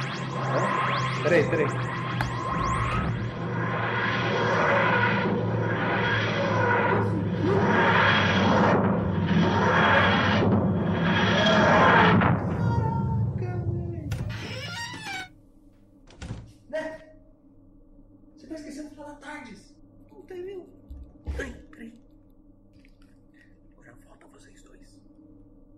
Desculpa aí, pessoal. É, sobe a música.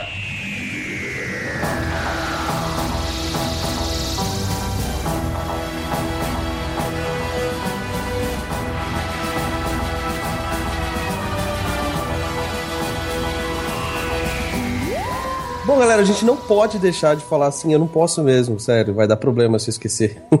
eu preciso falar de uma nave que, na verdade, ela não parece uma nave, mas é como se fosse uma nave. Cara, é muito estranho, eu não sei nem falar direito dela. Porque é assim, pensa em tudo isso que a gente falou de naves até agora e esquece. Obrigado. Vamos apagar. Posso deletar o arquivo? É, apaga o cast. Apaga o cast. Vamos começar do começo essa porra. Porque é, quando eu vi a primeira vez, eu não acreditei que era uma nave. E aí depois eles tiveram que explicar muito pra gente chegar num conceito do que é a TARDIS. T-A-R-D-I-S. TARDIS, na verdade, é um acrônimo de Time and Relative Dimensions and Space que quer dizer que é uma nave que viaja no tempo e no espaço dimensional. What? E ela tem um formato de uma cabine policial é, londrina de 1963. É, isso aí. Enfim, é a nave do Dr. Who. Pronto, resumindo para quem não conhece. A TARDIS ela é uma cabine policial e toda vez que você entra nela, ela tem cinco vezes o tamanho dela por dentro do que ela é por fora. Tanto que é uma piadinha que eles fazem em todo o programa quando alguém entra, né? Nossa, ela é maior por dentro do que por fora tal, né? The inside's bigger than the outside? Much bigger on the inside. It's bigger on the inside, that's all. It's bigger on the inside. The TARDIS. Bigger on the inside than it is on the outside. Yes, it's a spaceship. Yes, it's bigger on the inside. No, I don't have time to talk about it. Bigger on the inside. Actually bigger. right, come on. É, não, as cortinas que deixam o espaço amplo. Tem por aí, cara. Não, eu usei cores claras na parede. cara, e, e a, a, primeira coisa que eu acho muito louco falar dela é o seguinte: primeiro que ela não é construída, ela é cultivada, cara. Ou seja, eu posso e, pegar na árvore. É, é, sei lá, isso não fica muito claro assim, mas parece que as, é, elas são vivas. As naves são vivas. E ela, elas têm essência de vida, ela tem tudo isso daí. Então já começa por aí. Ela ajuda as pessoas que são os tripulantes dela a entender qualquer idioma do universo. Qualquer não, se eu não me engano, são 6 bilhões. A gente já viu isso em algum lugar, né? 6 bilhões de idiomas? Enfim. Uh, aí, é, é porque, na verdade, uma vez dentro dela, ele você fica como se tivesse um, um receptor Wi-Fi, né? No seu Isso. ouvido que tudo que você escuta meio que vai para Tides, ela traduz e devolve para você em Inclusive escrita. Inclusive a, a, a escrita. Mas é, ela é muito louca porque, assim, ela é uma cabine policial. Pensa uma cabine telefônica de Londres, só que ela é azul, escrito Policy Box em cima, e ela voa no espaço, assim, né? Então, assim, ela é cultivada, ela tem vida, ela voa no tempo e no espaço, ela já chegou a passar a dimensão, mas a, o combustível dela é energia universal. É assim, os caras de Londres, os, ca, os caras da Inglaterra falaram assim: vamos apelar, fazer um negócio sem sentido nenhum, pra gente fazer uma série onde a gente possa dar qualquer desculpa imbecil para fazer qualquer assunto sobre qualquer episódio. Eu, eu até já sei, velho. Sabe, sabe, o que, que é isso, Guizão? Isso daí é uma das fases que o pessoal congelou do gerador de improbabilidade infinita. Pode ser. Então eu tô achando que é isso. Cara, a Tardes, ela, é, ela é muito legal por causa disso. Ela tem aquele barulho característico que a gente tá usando na vírgula desse cast. Então, se você ainda não, não reconheceu, não sabe o que que é esse barulho, é, é o, o, som da Tardes, toda vez que ela voa. E uma coisa interessante é que Doctor Who, eu acho que foi uma série que os caras fizeram com pouco recurso, não né? Diga. Então... Não me diga! Não me diga Até do... hoje, Porra, inclusive. Não... É, é. É uma série meio, sei lá, né? Londrina. Se tu não então... me fala, que, cara, eu nem percebi, hein, Neto? É, então, ela é feita com muito pouco recurso. Então a melhor forma que os caras tiveram é vamos inventar uma coisa super mega pelona, certo? E essa, super, e essa coisa super mega pelona, ela não voa, ela simplesmente desaparece. Então é assim, como unir o útil ao agradável, né? Mais ou menos isso. Me diz um negócio. Vou viajar para a época, sei lá, do Império Romano, hum. ela vai com o formato de uma cabine. Ah, bem lembrado. Qual que é a pegada dela? Ela tem um sistema de camuflagem automático onde ela se configura, ela se, se, se localiza no local onde para onde ela foi, para que ela seja uma coisa imperceptível para os nativos. O problema da Tardes do Doctor Who que a gente acompanha na série é que ela quebrou esse mecanismo, então ela fica travada nisso. Caralho, velho.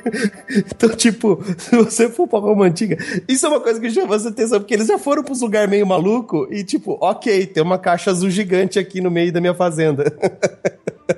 Só uma coisa, a, a, a Tardes, ela acaba se tornando, para quem assiste a série, né, e quem gosta e tal, ela acaba se tornando um, um personagem onde você é. Como é que eu diria? Sabe aquele sentimento do Ned Stark morrer? Onde você cria um vínculo com um personagem? É isso, você acaba criando um vínculo com uma caixa azul. É, ela não fala, ela não tem nada disso, mas, porra, você fica muito triste quando vai acontecer qualquer coisa com ela. Então, não sei. Os caras. Que eu acho que é uma característica do Doctor Who. É uma série de. de, de sei lá, eu, não é ficção científica, não é porra nenhuma aquilo. Mas é uma série onde ela tem essa questão, esse lado emocional bem pesado até. Eles têm um, um, uns episódios, assim, bem pesados. E você acaba criando um vínculo com a porra de uma nave, cara. Tipo, muito bom, cara. Parabéns, assim. Uma coisa que me chama bastante atenção da Thais, que eu gosto pra caralho, é uma caixa azul onde que você acaba tendo carinho por ela. Só digo uma coisa. Nossa, eu tô correndo e pra assistir isso daí. Filha da puta. É bom, cara, é bom. Quando me falaram. Não, é sério. É. Quando me falaram, eu falei, não vou assistir essa porra. E aí eu assisti e curti, cara. É legal. E eu, e eu sei que o Guizão já tá lá baixando os episódios pra me chamar pra assistir junto, não é não, Guizão? Não. Não. eu, sinceramente, eu, eu tentei, viu, cara? Não é, eu também, não foi por falta de ah, tentativa. Mas não rolou. Inclusive, ele passou alguns episódios com aquele. Uh, é o Christopher Eccleston. Não sei qual doutor que ele é, não sei se ele é bom. Acho que é o primeiro. É. Não, não. Christopher Eccleston é um ator novo, cara. Novo assim, deve ter os seus 50 anos hoje. Não, é o primeiro, é o primeiro dessa nova Dessa nova fase, é, verdade. Dos que você baixa, dos que você baixa, ele é o primeiro, uhum. primeiro doutor. Sim, porque dos primeiros tá gravado em pedra, lá em Stonehenge, né? Mais ou menos. é, quase isso aí, né? Então, eu assisti uns dois, três, até um. Arranhei um quarto eu falei, cara, no way. Não, eu, eu, concordo que a série, a primeira, a primeira, pelo menos a primeira temporada, ela é meio devagarinha e tal, mas sei lá, é, é, questão de gosto mesmo. Eu gosto desse tipo de coisa. Eu acho maneira essa, a série. Mas eu acho muito louco a apelação que é a Tardes. pois é, né, velho? Se, se, você não tem orçamento, pelo menos tem que apelar em alguma coisa, velho. Exatamente. Eu achei que eles foram bastante criativos até, com aquele bom e velho humor britânico.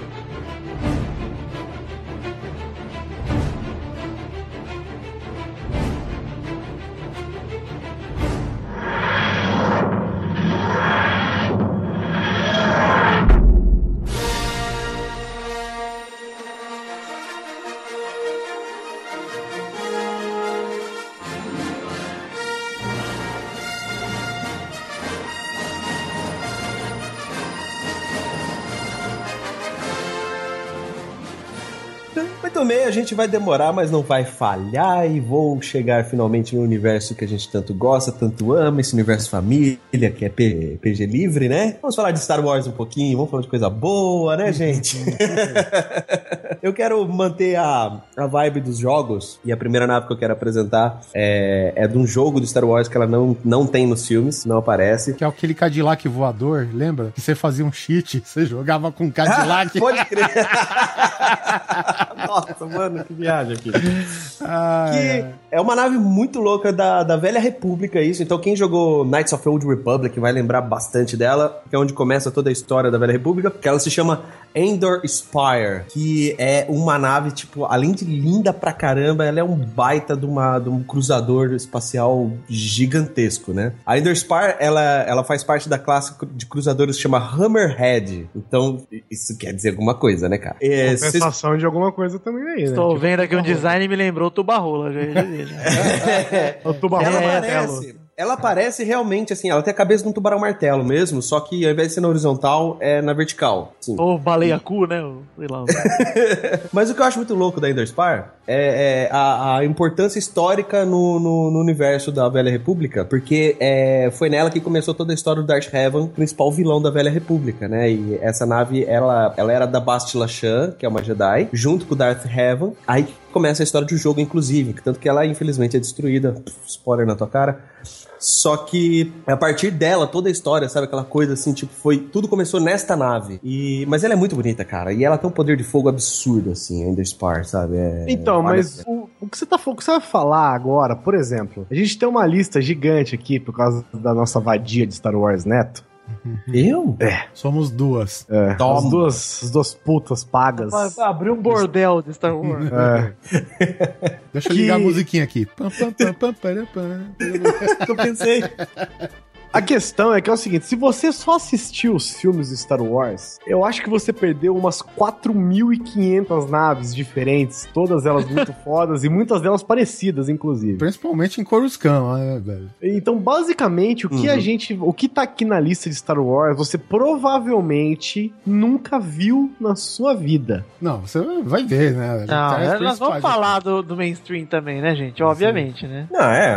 A gente vai falar um pouquinho do óbvio. Então, já, já falou de um cara que ninguém conhece, que é esse Dark Darth Heaven aí. Ah, mas aí, dane-se o cara, né? Ele tá falando da navia dele. Fala É. mais da navia. Esse busão maravilhoso do espaço. Tá, segura a onda aí, Essa filho. nave louca. A nave louca. Inclusive, é bom citar aqui rapidinho que a nave do Freeza é uma nave muito louca, hein? Então, não, mas assim, o, o- é que é foda, né? Isso que o Guizão falou realmente é um, é um, um warning aí. Mas a gente vai colocar assim, foto. entendeu? Vamos botar Mas foto, pelo menos, independente, da- da- da independente nave. de estar ou não no filme, a gente vai falar, porque são naves fodas, ué. A gente É. escolheu naves fodas pra falar, algumas estão, outras não. É, que, o, o- qual que é uma característica muito legal da Ender Spire, além da- do contexto histórico dela, ela, ela, ela é um cruzador que ela tem, assim, tô falando da definição dela, ela tem quatro turbolasers e dois medium turbolasers e, e, e fora raio trator, é, tractor beam, né? É o kit básico, né? É, o kit básico que eles... Se não tiver raio trator, não tem motivo nem de existir, né? É, exato. ela Tem, tem, que pelo menos puxar um negocinho aqui, um- ela- fora Dá uma o- rebocada numa outra Dá uma nave, tá parada, rebocadinha, sem é. gasolina. pelo menos isso tem que fazer, né? Nem que seja com a força, fica um peão lá fora lá, né? fica o. Jedi segurando do lado de fora lá, Empurrando, puxa. né? Ô Zé, bota o braço pra fora aí. Puxei pra nós. Mas uma coisa legal é que ela, tinha, ela, tem, ela tem só 315 metros. Ela é um cruzador, né? Ela não é uma nave grande. Mas ela, ela já foi responsável pra, de- pra- pra- em derrubar naves muito grandes, assim, entendeu? Porque a Bastila Shan, que é uma Jedi fodona da, daquela época, ela usando a força, ela consegue é, desequilibrar as probabilidades de uma batalha espacial. E ela usa isso dentro da Ender Spire. Então, tipo, É, a- a filha essa, da puta. Quem é a filha da puta que fica do Então. lado de fora aí, ó? então, então o que acontece? Essa nave, exclusivamente a Ender Spire, com a Bastila Shan dentro, ela é capaz de vencer uma guerra nas estrelas. Hã? Entendeu? Entendeu? Hã? Sim, porque Luke Skywalker não, não foi. É, não, na verdade, Exemplo, né? na verdade ainda falta 4 mil anos pro Luke nascer nessa época, mas ok. Não, sim, né? Porque você tá falando. Porque ela é uma nave já de porte grande, essa Endor Spire. É, ela, e, ela é um. e a porra do Luke Skywalker derrubou a. Derrubou não, né? Porque ela não cai. Né? É, ela explodiu a pior de todas com caça. Com caça, né? Com X-Wing, velho. Então. Ah, mas George Lucas é e, e, sem, e sem ajuda do computador, lembre-se. Né? é a mesma ah. coisa que você é, matar o Terry Crews com um peido. Né?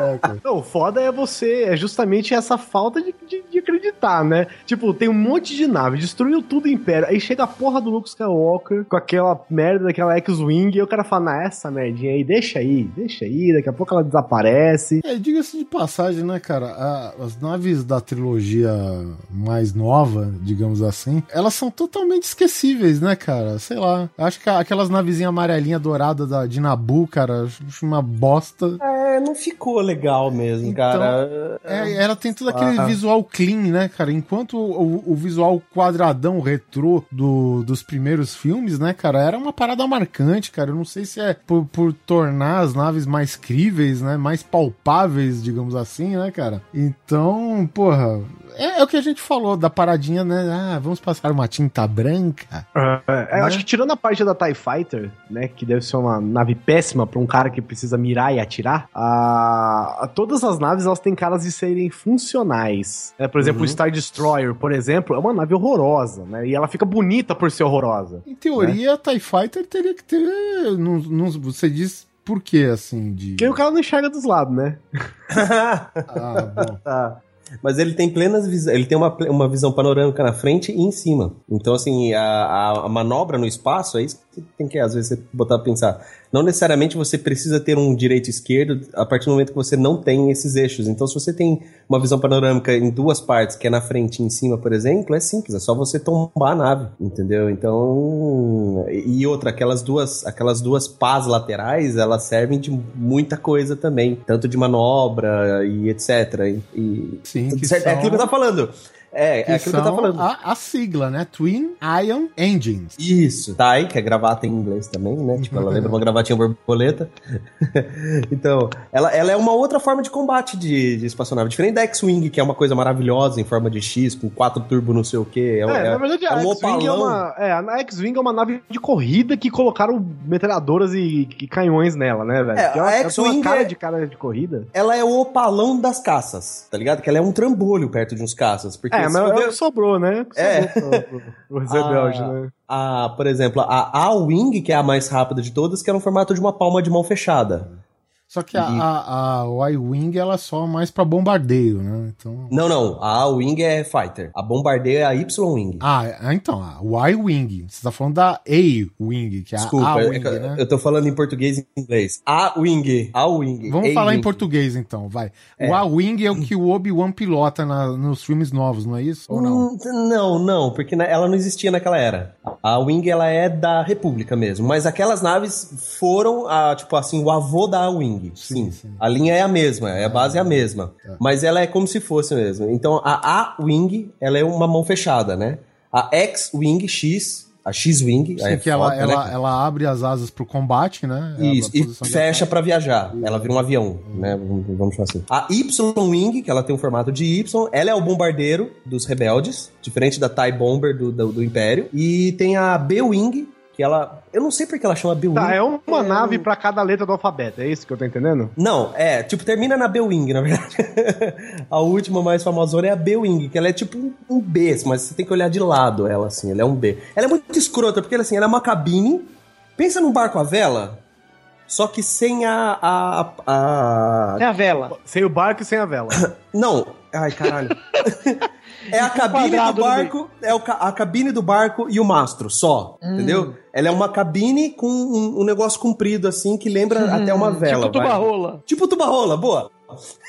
e ela, quando ela tá voando, normalmente ela voa na horizontal. Quando ela entra em combate, aquela asa, ela vem para baixo, ela vira, ela fica na, na, na, vertical. E qual que é o forte dela? Ela é uma nave super especialista em, em Ion Cannons, que é para desativar uh, o, o, oponente. Ela não é para destruir. Ela tem armas de destruição, laser normal, mas ela é para desativar. Ela É, tira a, mais. é a nave do Batman, é isso? Isso, isso, isso. Exato. Ela voa É. mais ou menos na Mas posição Batman- da, da Slave One do, do Boba Fett, né? É, ela voa em pé, Mas exatamente. é estranho porque o Guizão, o Batman que eu comprei não vinha com uma nave, ele vinha com uma moto. Ah, mas era aquele Batman. Era o Batman amarelo, né? Isso, esse Batman É, é, bom. isso. Então é aí. do Homem-Aranha. Isso, Sabe- máscara do Wolverine. Acabamos falando aí o abecedário, né? O ABC do Star Wars. Então, mas tem uma coisa no Star Wars, inclusive, que eu acho foda. Vamos falar, vamos partir pra Millennium Falcon, eu acho, que me lembra um pouco dessa B-Wing, e vou dizer por quê. Que o, apesar da B-Wing não parecer um B, né, diferente das outras naves que parecem a letra que ela tem o nome, Eu tenho algo a dizer da Millennium Falcon que vai causar polêmica. hein?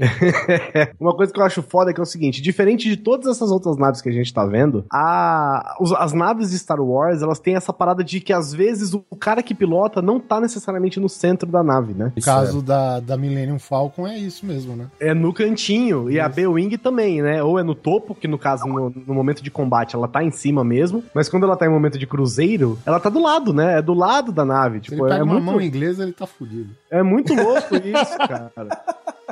E o Star Wars tem isso, né? Eu, toda vez eu vejo, toda vez eu me lembro e toda vez eu me surpreendo de que a porra do- da cabine de comando da Millennium Falcon fica do lado dela, né? E não no meio, como qualquer outra nave que você imaginaria, né? É, é bem louco isso. Eles tentaram dar algumas explicações, que era justamente sair do óbvio, que normalmente você sempre atira no meio pra derrubar a ponte, essas coisas. Mas né? assim, vamos ser sinceros, Mas né? não. Millennium Falcon é uma nave cheia de remendo, né? É isso que eu ia falar que ia dar de polêmica. É, uma mas é verdade, porra, não, mas é é uma nave que você vira e fala assim, puta que nave confiável. Essa pode Não, pera aí, Vitor. Ó, olha só. Vamos imaginar, vamos colocar Millennium Falcon e vamos colocar a Enterprise do lado. Qualquer que você quiser. Aí tá lá, tá lá o, o Kirk, seja lá quem for o capitão da época que, né, que for a série ou filme. E tá lá, ah, vamos entrar em dobra 5, aquele, sabe, clima blazer, né? enquanto do outro lado, enquanto os caras vão entrar na velocidade da luz, tem um contrabandista gritando pro macaco gigante que tá batendo a chave de fenda na parede pra fazer a parada funcionar, velho, tá ligado? Porque o, o, Dois droids pegando na orelha. Isso vai funcionar ou não vai? Isso vai funcionar ou não vai? o Falcon é aquela Kombi que você pega. Isso, é uma Isso Kombi mesmo. espacial. É uma Kombi espacial, velho. tá dando es- do escapamento. Assim, pá, pá, pá, pá. Você vê lá, Cara, a nave tá mantendo a parabólica, gente. Tenha paciência. É foda, cara. Sabe o que eu acho foda da Millennium Falcon? O, o curioso dele ser na lateral, eu acho interessante isso. Porque sabe o que me lembra? Me lembra, tipo, como ela é uma nave cargueira, é, é interessante que o, o máximo de espaço possível da nave seja pra carregar coisa, né? Tanto que a cabine fica fora da nave. Eu penso como se fosse aqueles. É, exatamente. É, aqueles guindastes. Tem navios que são assim também, né? Tipo, a, a cabine é um negocinho pequenininho lá embaixo, no cantinho, assim, e todo o resto é só espaço pra guardar coisa, né? Na- no universo de Star Wars tem uma equivalente na Velha República também, que ela se chama Ebon Hawk, é, que ela é a Millennium Falcon de 4 mil anos atrás. A ideia é a mesma, é tipo é uma nave que ela é icônica, ela tem importância histórica, ela é uma cargueira do mesmo tamanho da, da, da Millennium. É, né, gente? Você Eu- eu voa também nela, Millennium Falcon, na época que não tinha Millennium Falcon, só pro jogo ter com o que a galera se identificar, né? Exato, exatamente. Mas ela tem essa mesma importância da Millennium, isso que eu acho maneiro, sabe? É, e o legal é que apesar dela ser 5 mil anos atrás, ela é muito mais moderna que a porra da, da Millennium Falcon. e muito mais confiável, já que a questão aqui, né, é trust. É, É, ela, muito não é, mais- ela não é uma Kombi, ela é uma Topic. é uma Towner. É uma besta. Mas, ah, mas é- a Ebon Hawk ela é tão linda quanto a, a Millennium, no mesmo estilão, assim. Mas ela é Cara, você não tem. Você você não tem. A Millennium Falcon não parece que ela, tipo, ela tem tanto remendo que você enxerga a diferença na pintura, sabe? Sim, ela é pintou isso por mesmo. cima um pedaço e a nave tá. E isso que eu acho legal até, né? E É aí o cara legal. fala: Mas essa porra dessa nave, ela vai funcionar? Meu irmão, essa é a nave mais rápida que tem, cara. ela é feia. Pedaço do caminho, mas vai, É, vai é, talvez, talvez não chegue, mas com certeza vai, vai desintegrar muito rápido. Ela é quase um coração de ouro. Que prova que o Han Solo ele não é um ótimo contrabandista, ele não é um ótimo rebelde, mas Não. ele é um ótimo vendedor, velho. Caralho, Porque ele não é. vender serviço com aquela merda, velho. Mano, mano, o Han Solo é o George Lucas. Ele é um péssimo diretor, ele é um péssimo, mas ele vende muito bem as coisas, cara.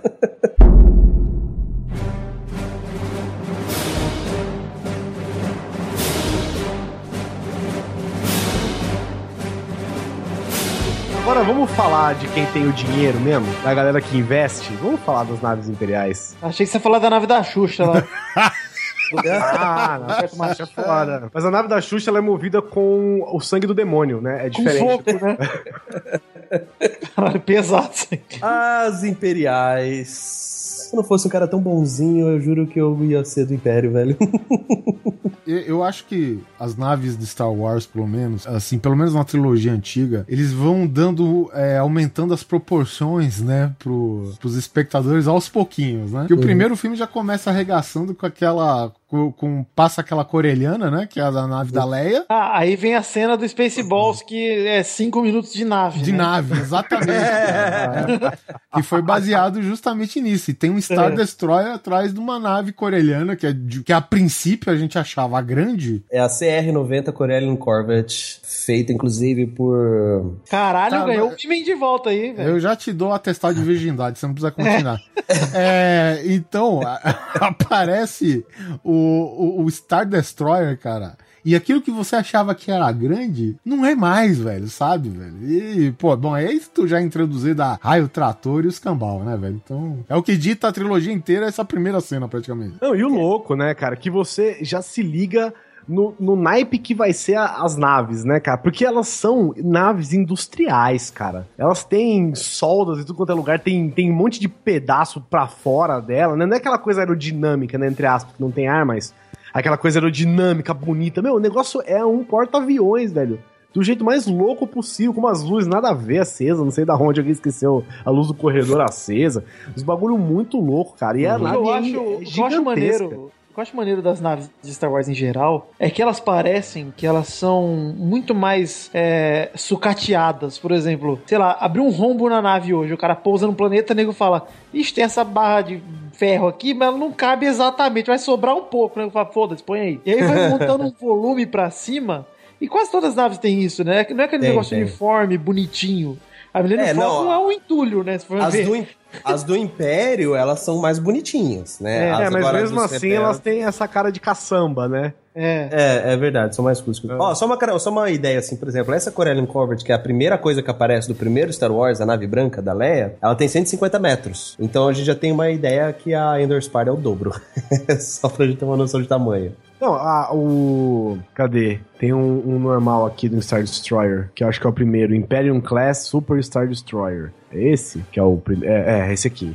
O que tá seguindo ela, por exemplo, tem 5. Tem 500 metros, cara. Hum, tá. Tem 500 é, é, metros. bonito, é, é foda. Meio quilômetro, uma puta de uma nave, né, cara? E aí, a gente tem uma outra nave que também. Inclusive, assim, eu gostei porque eu acho que o cara que desenvolveu a. Star Destroyer, o pessoal contratou ele, efetivou, sabe? E aí ele resolveu colocar o nome de Star Destroyer em tudo. Tudo que ele vai fazer é Star Destroyer. O que é essa cafeteira? Star Destroyer. Vai ver o sobrenome do cara, né? O João É, Star o Destroyer. Zé Romualdo Star Destroyer, né? Sala de Star Destroyer. Nossa, Aí- Obrigado por compartilhar. fiquei até um pouco triste.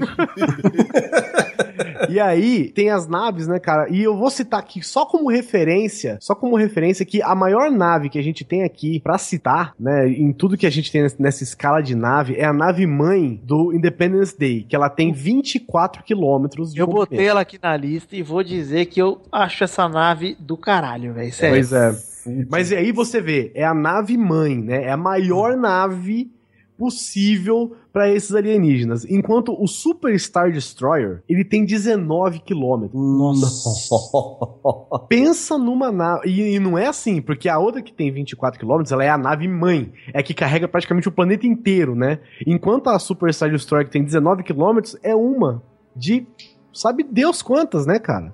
Embaçado. Meu, você tem uma nave de 19 km, cara. Imagina o Cara, cara que é- tem que. Você imagina o cara que tá lá na frente e tem que correr avisar lá na engenharia, lá atrás. Mas é maratona, né? O cara chega Maratona. dois dias depois, velho. Não, a, a- a- e essa nave é a nave do Vader, não é dessa que você tá falando? Então, eu não sei. Porque tem uma outra nave que eu achei muito do caralho, que ela, ela chama E- Eclipse Class Super Star Destroyer. Ela parece um machado, cara, negro. Ah, tá. Não, essa, essa Eclipse Class é a do Imperador. Puta que. Ó, esse é uma Star Destroyer de luxo, viu, velho? É, essa é do Essa Imperador. É, essa é Uber, velho. A, a do Vader é execu exe- Executor, se eu não me engano. É isso, A, Executor. a nome, né? Executor é aquela que cai de ponta na no Isso, Retorno de essa Jedi. é, essa é a do Vader. Quando a gente fala que é do cara, não é assim, tipo, parabéns, tá aqui a chave do minha É, nave, ele tá minha nela. vida. É, ele tá. É. Meu É, Star tipo- Destroyer, minha vida. Toma tem aqui. o CNH do Vader no. É, tá minha nave, minha vida. Não, é que assim, o cara é o responsável por aquela nave. Ali é Isso, tipo, isso. é onde tá aque- aquele Breganite que o Vader senta que desce o- aquela bola que tampa Ah, ele. o banheiro. O Kinder Isso, o Ovo. ba- e o Kinder Ovo do Vader fica nessa nave. Kinder Ovo do Vader. Mas a gente tem que ver, cara, que essa, esse Superstar Destroyer Executor, que já é, é grande pra caralho, cara, tem 19 quilômetros e ela cai em cima da Estrela da Morte e nada acontece. É, cara. É porque assim, tirando a nave do Independence Day, com certeza, sem sombra de dúvidas, acho que todo mundo aqui concorda que a Estrela da Morte, ela é, ela é um empreendimento, né? Ela não é simplesmente É. uma nave, né, cara? MRV que fez, sei Isso, lá. foi a MRV que fez. Ela é muito. Ela é do tamanho do planeta, cara. É uma lua, né? Um planeta não digo, mas uma lua, ela com Nossa. certeza é do tamanho, cara. É, é, é, é- puta que pariu. Ela é, ela é considerada, pelo menos assim, é foda a gente falar ela é considerada, ah, é considerada por quem, né? Mas enfim, todo mundo fala que ela é do tamanho de uma lua mesmo, que ela é uma lua, ela é um satélite não natural, vamos colocar assim. Tem um amigo meu, ele. Olha só. Ele concebeu esta teoria de que o Império tava fazendo uma pica gigante. E a gente só acabou com as duas bolas. Tá boa. Porra, então ia vir uma nave maior ainda. então. Ah, a- a Isso, e não Morte- só isso, né, gente? A gente tem que lembrar que são duas estrelas da morte, né? Sim, do primeiro filme e do terceiro. E a segunda era o dobro do tamanho da primeira. Verdade, verdade. Ela só tava mal acabada ainda, né? É, cara, demora um pouco mais, né, gente? Espera um pouquinho É. também. É, Não eu não rápido. conheço, eu não conheço, eu até queria saber se alguém pode me refrescar a memória de alguma outra nave espacial que destrói planetas. A, a nave dos Volgan do Mochileiro das Galáxias. Tá, mas o Mochileiro das Galáxias não dá pra levar a sério, né, cara? É, a nave de, de- do filme de Star Trek de Abrams também faz isso, né? Com a Ah, verdade. matéria negra. É, mas ele, ele Até faz um buraco. Na verdade, aquela porra lá é uma perfuratriz. Ela faz um buraco, joga uma gota de whatever e explode o planeta. Mas não foi A a, nave nave, do- que explodiu. A nave do MIB, 3 do MIB 2, velho, explode o planeta inteiro, é do tamanho de, um, de um- caixa de fósforo. Cara, se eu pilotasse a Estrela da Morte, eu não ia destruir os planetas com raio, não. Eu ia colidindo. ia fazer um efeito sinuca, tá ligado? Cara, eu, não, eu ia chegar só do lado. eu- sabe, tipo assim, tá a lua girando no planeta. Ia eu pegar só de castela. Eu ia, não, eu pegar ia só encostar na lua do planeta e começar a girar junto, assim, sabe? A galera ia olhar pra cima e falar, meu caralho, o que que é isso aí? Que tá, o que que esse olho tá... Rolar um Majora's Mask, né? O morador Que só vê a gigante, fala, que porra é essa? O que, que esse outra. olho tá querendo aqui, cara? E puta, é uma puta de uma nave. né? Ela, ela, se, ela se move, é... A da Estrela da Netos. Morte? É. Claro que Sim, se move. Ela sim, se ela dirigiu se até Alderan, Ah, detonou verdade. Alderan e ela tava se dirigindo até a lua de Endor lá. Lembra que ela tava. Você lembra que ah, que tinha uma parada que a o, o planeta tava na frente do raio de ação da Estrela da Morte. É, tinha uma lua, não- se eu não me engano. Então Acho por que que uma- não destruir a lua? Ah, então, mas é porque cada tiro, cada tiro da Ah, Estrela da consome, Morte é. não é assim, tipo, "Ô, dá uma porrada aí, boa, garoto, vamos outra, beleza. Carrega é os mísseis, né? Não é semiautomático o bagulho, tá ligado? Mas ela, ela se move sim, tá? Ela tem. Tanto que isso daí é até uma coisa que depois todo mundo tira sarro, mas se você pegar as plantas da Estrela da Morte, ai meu Deus, nerd absurdo, tem hora que eu fico com- até com vergonha. É, Ah, você. cara, transar não leva nada. É, transar, não dá XP, né? Ela tem. Eu tenho um XPzinho aqui, viu? ela tem um reator. um- O Oliver reator. pegou todo o XP que deu até reset e criou um char novo. Ela. co- Como é, que, é- como é que funciona? No polo norte dela, ela tem a entrada do, do reator, que ele tem aquele buraco justamente que é pra ajudar também na questão de refrigeração e na questão É, também porque que o nos- espaço não deve ser frio o suficiente, né? É, é bem, mais ou menos isso. pra resfriar a nave. Vamos abrir um buraco. Eles não podem deixar um buraco à mostra que o Luke já quer soltar um tiro nele, sabe? Vamos deixar um buraco aqui pra passar um vento, né? E, Ah. e- e tem um outro fator, no núcleo ali, além de ter a temperatura de espaço, né, vamos chamar assim, não tem gravidade, né? Em- Por quê? Pra facilitar, inclusive, a manutenção, que é uma coisa absurda, o tamanho do negócio. O Guizão, o Guizão acabou de botar uma imagem aí pra gente. Eu- se o Guizão quiser, vocês aí quiserem botar no post também, não sei como funciona. Mas é mais uma prova que eu falei que ia vencer a discussão no fim das contas, porque tem a comparação de tamanho entre um cubo Borg e a estrelinha da morte. Agora só chamo de estrelinha. Tá? Só chamo de estrelinha agora. O cubo Borg é o dobro do tamanho da estrela da morte. O dobro nada, é maior. É mais, é mais, Mais cara. do dobro, cara. Umas quatro vezes o tamanho, tranquilo. Cara, é um absurdo, cara.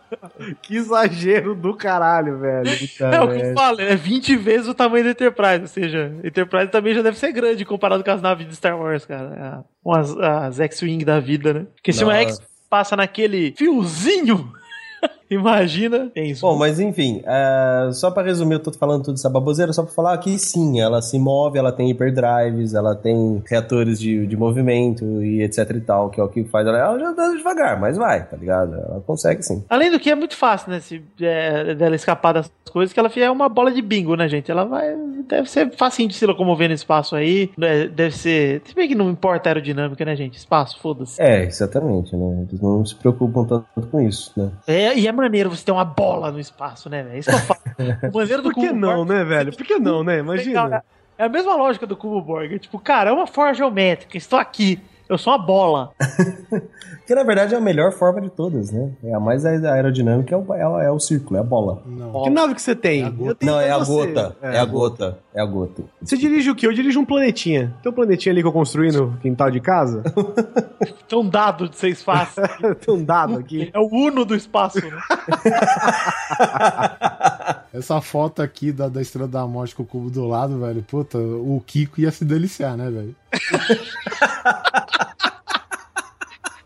Pode crer. Oh, caramba. Bom, mas é isso daí, cara. Nossa, Star Wars tem, tem uma nave também que eu não quero que a gente não pode deixar de falar, que é a nave médica da, da, da rebelião, né? Dos rebeldes. Que é aquela que ela tem formato de uma. Parece uma pistola, né? Ah, sim, que é o, é o departamento médico dos rebeldes, né? Isso, ela parece uma arma. assim, Ela parece É a uma. Nebula. EF-76 Nebulon B. É, a Nebulon B. O pessoal carinhosamente chamado de Nebulon B, né? O- É, é a Nebulon B, cara. Eu gosto muito dela porque ela tem esse formato totalmente não aerodinâmico, que tá falando agora, né? Ela parece realmente uma, uma, uma pistola, assim, uma arma. É próxima né? galinha. Não. Um galinha, um peru. Ok. Você tá acabando com a minha infância, Guizão, não faz isso. Pode parar, velho. É uma Desculpa, pistolinha, culpa o Jo- vai, é- Isto é, Lucas. isto é uma Magnum 44 com pente. Culpe George Lucas, cara. Eu não tenho nada a ver com isso aí. Cara, é horrível isso, sério. Quem inventou essa porra, não é verdade? Olha, eu tô Não, vendo a ela é imagem. bonita. Ela parece um Megatron do desenho antigo do Transformers, velho, sabe? É, Transformado é pistola. verdade, verdade, Não verdade. faz sentido nenhum esse desenho. Claro que faz sentido, tudo se encaixa. É pra quebrar bem aquela partezinha fina, né? Aí separa em duas naves e já era. Mas é uma pistola de cola quente com outra parada na outra ponta. É, cara, mas é, assim, ela dá, dá alguns dados dela aqui. Ela tem 300 metros, né? Caralho. 70, 72 de altura, porque ela tem uma altura, né? Vamos colocar assim. Feita pela Quat, Quat Driver Yards. Olha que legal, Quat. Essa então, mas no espaço, o que é altura e o que é largura, né? Né? Isso, Exatamente. Pensa E ela tem voo atmosférico. Ela chega a voar até 800 km por hora. Só, quero ver o Vitinho mandar os dados do cubo. Ah, É. tá. Dados Seis do passos. cubo, hein? Foi sem querer, mas dados do cubo foi boa. Pô, ela chega, a, ela chega a carregar até 6 toneladas de. 6, né, 6 toneladas métricas. E ela tem uma- um suporte de vida de 2 anos, cara. Ó, devo dizer que dois anos a 800 km por hora. Não, 800 km por hora é, a é- é o voo atmosférico. Ah, tá. Custa 8.500 créditos. Quem quer uma? Depende do dólar. É só pra pegar aqui o, o Oliver, ironicamente, pediu os dados do cubo, eu peguei aqui o volume dele, que são 27 quilômetros cúbicos. Cúbicos. Olha só aí. É grande, hein? 27 quilômetros aí de altura, largura e de comprimento pra você, Oliver, pra você jogar no espaço esse dadinho aí.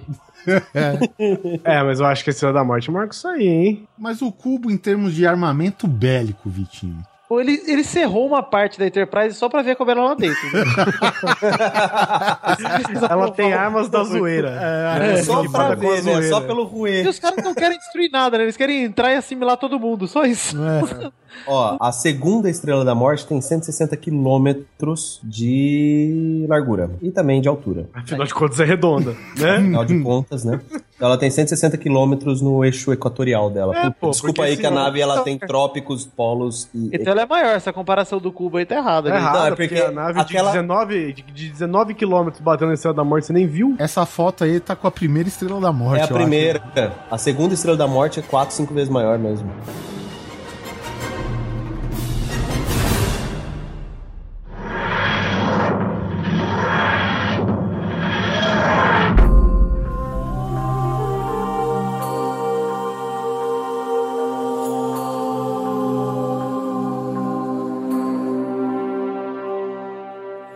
Bom, eu tenho uma nave. Eu quero falar de uma nave que é de uma série. Sensação Fucking Awesome, de uma série muito foda. Que é a Battlestar Galactica. Que quem não ouviu, quem não assistiu, vá assistir, que a série é foda demais. Vai nessa linha de ficção científica também. Mas ela tem mais porradaria na série inteira do que muita série de ficção científica por aí. Know what I mean. Cara, a Battlestar Galactica, ela é tipo a única. sobre- Ela é. Como é que é? Pensa no navio da Segunda Guerra. Sabe aquele filme? Como é que chama? Yamato. É o Yamato, não.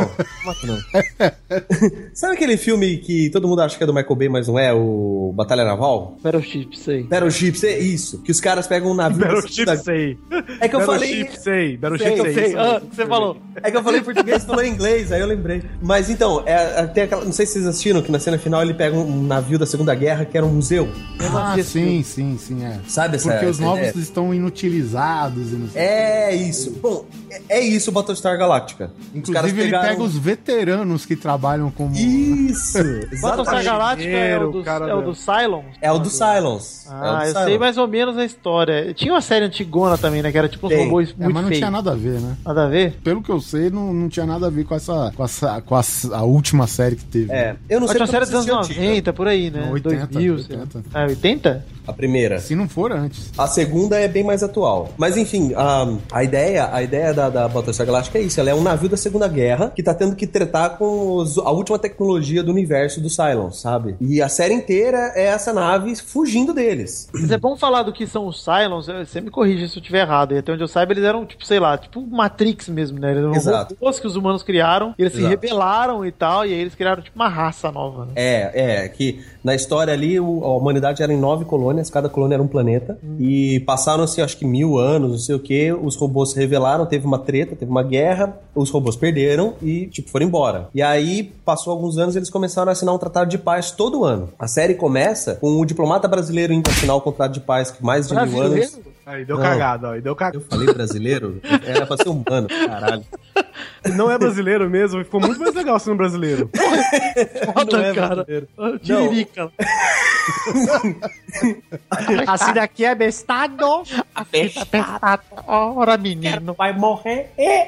O cara caía, o Tiririca, cara, na Millennium Falcon, naquele desespero dos caras ficar batendo nas paredes, o Chewbacca gritando e o Tiririca, pior que tá, não fica. O Chewbacca, o Han Solo, Tiririca, pega você querer. Pega você! Pega você! Aí eu vou morrer. Aí, ó, a Estrela da Morte destrói o planeta da Leia. E o Tiririca tá do lado e fala, Tatite? Fica Tite, não! Ai, ai. Bom, aí, aí o que acontece? Eles vão. O cara vai lá pra assinar o tratado de paz e simplesmente aparece uma loira maravilhosa na frente dele, do lado de lá do Cylons, que nunca apareceu antes. Ele sempre vinha em forma de robô. E é assim que começa a série. Essa loira aparece, mata ele e destrói as nove colônias da humanidade. Tipo, acaba com a raça humana. Quem sobra? A Battlestar Galactica, mais acho que 11 ou 12 naves coloniais que estavam ali em volta, que estavam lá só pra, pra uma, um evento que era justamente a aposentadoria da Battlestar Galactica. E ela ia virar exatamente um museu. E aí dá essa merda. Então a única nave de batalha que sobra é aquele museu, literalmente, com as coisas da época dela. Então, por exemplo, os Vipers, que são os caças, são da época, são os Vipers antigos. É tudo antigo na nave. Ai, que foda. Só a tripulação que tá lá, que era a atual tripulação, que eles estavam lá pra manter a nave voando no último dia de serviço dela. Inclusive, o almirante Adama ia se aposentar naquele dia. E quem estava lá? O que sobrou da humanidade. É a Battlestar mais 12 ou 13 naves. O que E dá, acho que... E o Tiririca. O que dá, acho que 25 mil pessoas. Que é, a, a raça humana se reduziu a 25 mil pessoas. E aí a série começa assim, aí eles pulam, né? Eles fazem um salto, que eles chamam, né? O jump. Eles saltam no interespaço pra fugir mesmo, sem, sem, sem caminho, sem dar coordenada nem nada. O cara falou, ó, põe uma coordenada, manda pras outras naves e vamos todo mundo junto. E aí eles escapam. E a série é isso, Cylons correndo atrás deles. Mas a Battlestar, ela é linda, cara. É uma nave linda. Tem que... Vocês vão ver aí no Só post. corrigindo a informação, a série original, que basicamente eu acho que é uma colônia perdida no espaço que tenta voltar pra Terra, né? Que já era um planeta lendário já pra eles. Como chamava a série original? Não, é, ba é Battlestar, Battlestar- Galactica. A mesma Battlestar coisa, Galactica. só que ela é, é de 1978. Nossa. Ah, da época do filme de Star Trek, ó, do primeiro. Isso, isso, isso. É, você que curte Star Trek, você vai se sentir em casa assistindo aquilo. Porque ele tem essa questão da ficção científica muito, assim, eles levam muita realidade mesmo o negócio. Gosto, gosto, gosto, gosto. Você vai curtir Battlestar por causa disso. Que, aí qual que, é, qual que é a pegada da série? Eles começam a pular aleatoriamente no espaço pra fugir dos Cylons. E o Almirante Adama, ele tenta, ele conta uma história pro pessoal que é o seguinte: fala, gente, existe um planeta que foi de onde nós viemos e os militares têm uma ideia de onde fica, só que a gente não fica revelando. Então eu vou usar o conhecimento que eu tenho e nós vamos procurar esse planeta de origem, que é o planeta Terra. Ah, que massa, velho. Eles não Então, sabem não, a humanidade não sabe. Existem as nove colônias e existe o planeta origem. Ah. Só que conforme você vai assistindo a série, você vai vendo que não é tão simples assim, tipo, é lá, vamos lá, né? Então, é- esse é o grande mote da série. E pra ajudar, nesse dia morre toda a cadeia política da humanidade. Quem sobrou foi tipo a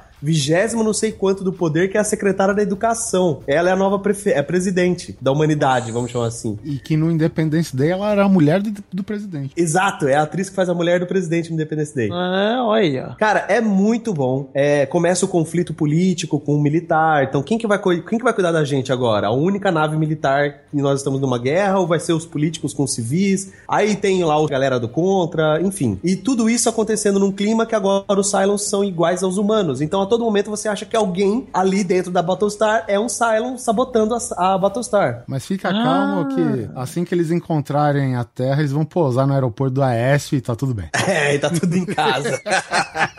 então, é- esse é o grande mote. Mas eu, eu quero chamar a atenção de uma, de uma coisa, que isso não é spoiler nem nada, mas que, na minha opinião, é a manobra da ficção científica, do cinema, da série, do desenho, mais foda que eu já vi na minha vida, que é uma dessa série, se eu não me engano, acho que é da terceira temporada, ou décimo primeiro episódio, alguma coisa assim, mas... Nossa, o cara fala alguma coisa assim, dá até um minuto daqui a pouco. É. Não, mas eu, eu não tenho certeza mesmo. Eu vou, eu vou, eu vou descobrir até o final desse Tem episódio. eu certeza 110 e 15 ou 21? 12, 13 e 62 segundos. Ponto Ela ficou- ver.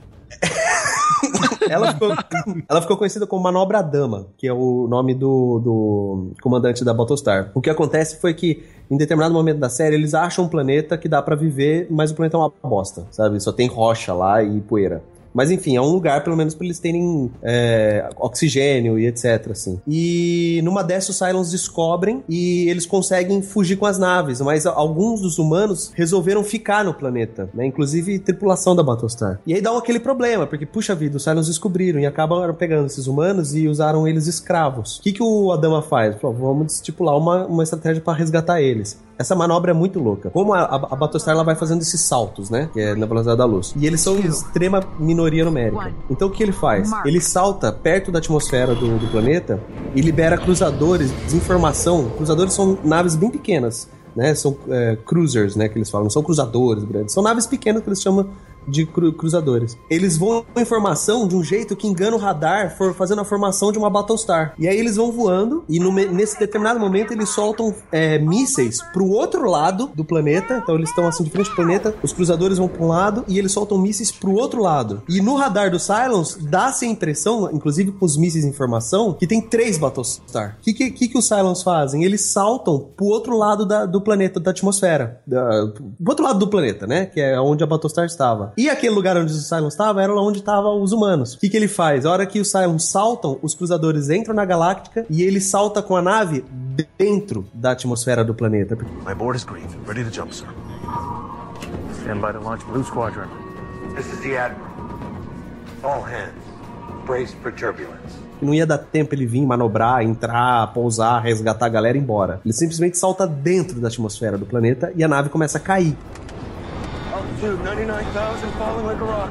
Launch, launch them all. Stand by FTL. despencar, porque a Battlestar não foi feita pra voar em, em atmosfera, só, na, só no espaço. Quando ela começa a cair, eles soltam os Vipers, que são os caças, e assim que solta, ela salta de novo antes de cair na, no planeta. Stand by.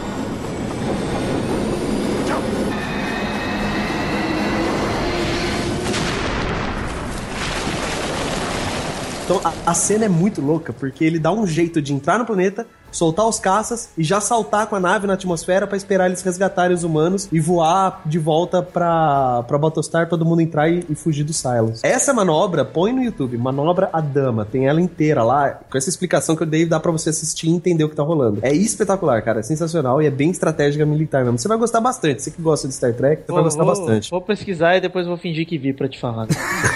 da puta.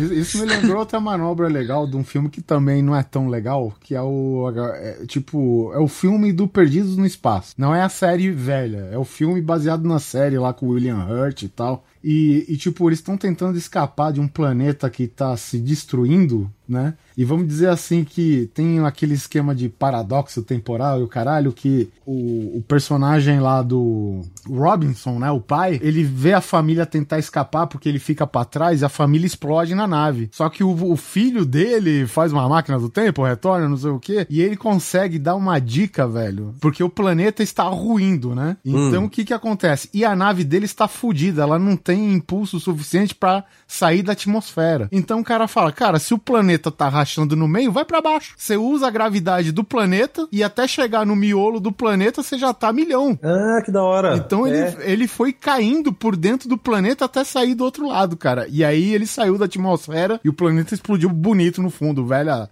A velha cena na, típica, né? Da cena espacial, né, velho? É, é. Uma característica legal pra quem quiser assistir o Battlestar é que ele tenta em- fazer uma física perfeita. Então, assim, as naves, elas não ficam voando que nem Star Wars, que parece que estão numa atmosfera e faz curva, etc. Não. Tipo, ela tá voando, ela quer virar, ele começa a usar os foguetinhos de lado, ela vai derrapando mesmo no ar até ganhar velocidade pra mudar o curso. Olha que Sabe? massa. No Star Trek Ela- tem ela- muita coisa assim também. Não é tão fácil É. de manobrar as naves, não. Isso, eles, eles tentam respeitar bastante essa questão do vácuo e da inércia, sabe? E tem É. aquelas câmeras de ação tremendo, tipo 24 horas, saca? Entendi. Então, e um CG, e um CG impecável. Vai ter link aí da manobra a É dama a série no de post, vale a pena 2003, assistir. pelo que eu vi aqui. É de 2003 A nova é. 2009. É. Essa série nova. E é bem legal isso aí mesmo.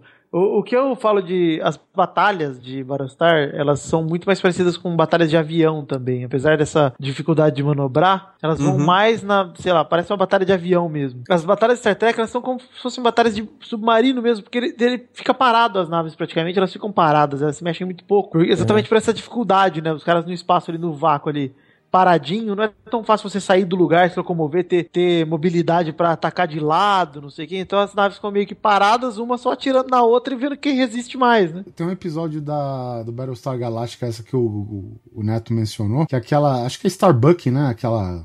Atriz- Starbuck é a, é, a, é a piloto de caça fodona Isso, lá. aqui Que é na, na primeira série é homem, é, na primeira série é homem, na segunda é uma mulher. E ela, velho, tipo, porque Cylon tem de todo quanto é formato, né? Humano e tem os que são aeronaves, né? É, uma, característica do Cylon é o seguinte, na verdade eles têm acho que é, sete formas humanas só. E são sete iguais pra todas as formas humanas Cylon, entendeu? E eles têm essa questão de ser ligado a uma, uma mente superior coletiva. Então quando o Cylon morre, ele não morre, ele volta pra um corpo que tá numa nave nascimento, sabe? É uma coisa meio assim, a mente dele não morre. Eu sei que a Starbuck, ela, ela, ela pega uma nave fodida, sei lá se apaga a memória do, do Cylon, enfim, e ela só puxando o tubo pra lá, enfiando o tubo na boca, ela sai voando aquela porra, velho. É, é, não, ela é muito, ela é muito foda, tipo, ela é a piloto, tá ligado? Tanto que as naves caça dos Cylons não é uma nave, ela é um Cylon. Então, Isso é uma característica exatamente. bem legal, assim. Ó, acabei de configurar aqui, de ler pra, falar, pra não falar merda pra vocês, eu acertei até a, a temporada. É a terceira temporada, só que é o quarto episódio. Então, Eu tô assista. vendo vocês falando aí da dificuldade de manobrar e como é complicado e não sei o que, é porque nenhum desses seus suas séries aí tem o Topper Harper, né? Como piloto. porque o cara que consegue dar um cavalinho de pau com caça no Top Gang ele certamente pilota qualquer nave dessas aí que Exato. Sentado num cachorro, inclusive. Sentado num cachorro e com um chips de alce, meu amigo. Fazendo drift no ar.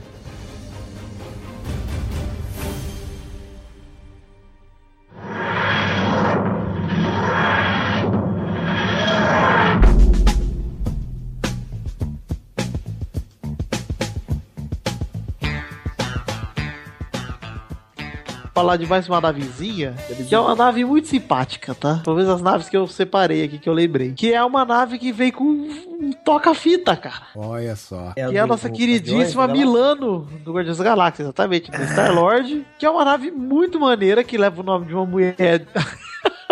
que era astra de seriado teen, né? Nos anos 80, 70, sei lá. 90. 90, é. Que é a Alissa Milano. E é uma nave, basicamente, que o Star-Lord usa pra fazer seus trabalhos de mercenário lá na galáxia, né? O que eu acho maneiro de traçar esse, esse paralelo, eu fiz essa pergunta algumas vezes, eu gostaria até de fazer aqui, porque eu fico pensando sempre assim, pô, tem três caras que eu considero como referência em relação ao ser canastrão de, desses pilotos espaciais, que são o Star-Lord, agora mais novo, né? O, o Han Solo e o próprio Kirk, que são os três que se sentassem numa mesa de um bar e começassem a trocar ideia, devia ser do caralho, porque são três caras de pau do cacete e Ou com a mesma acabar se personalidade. matando, né?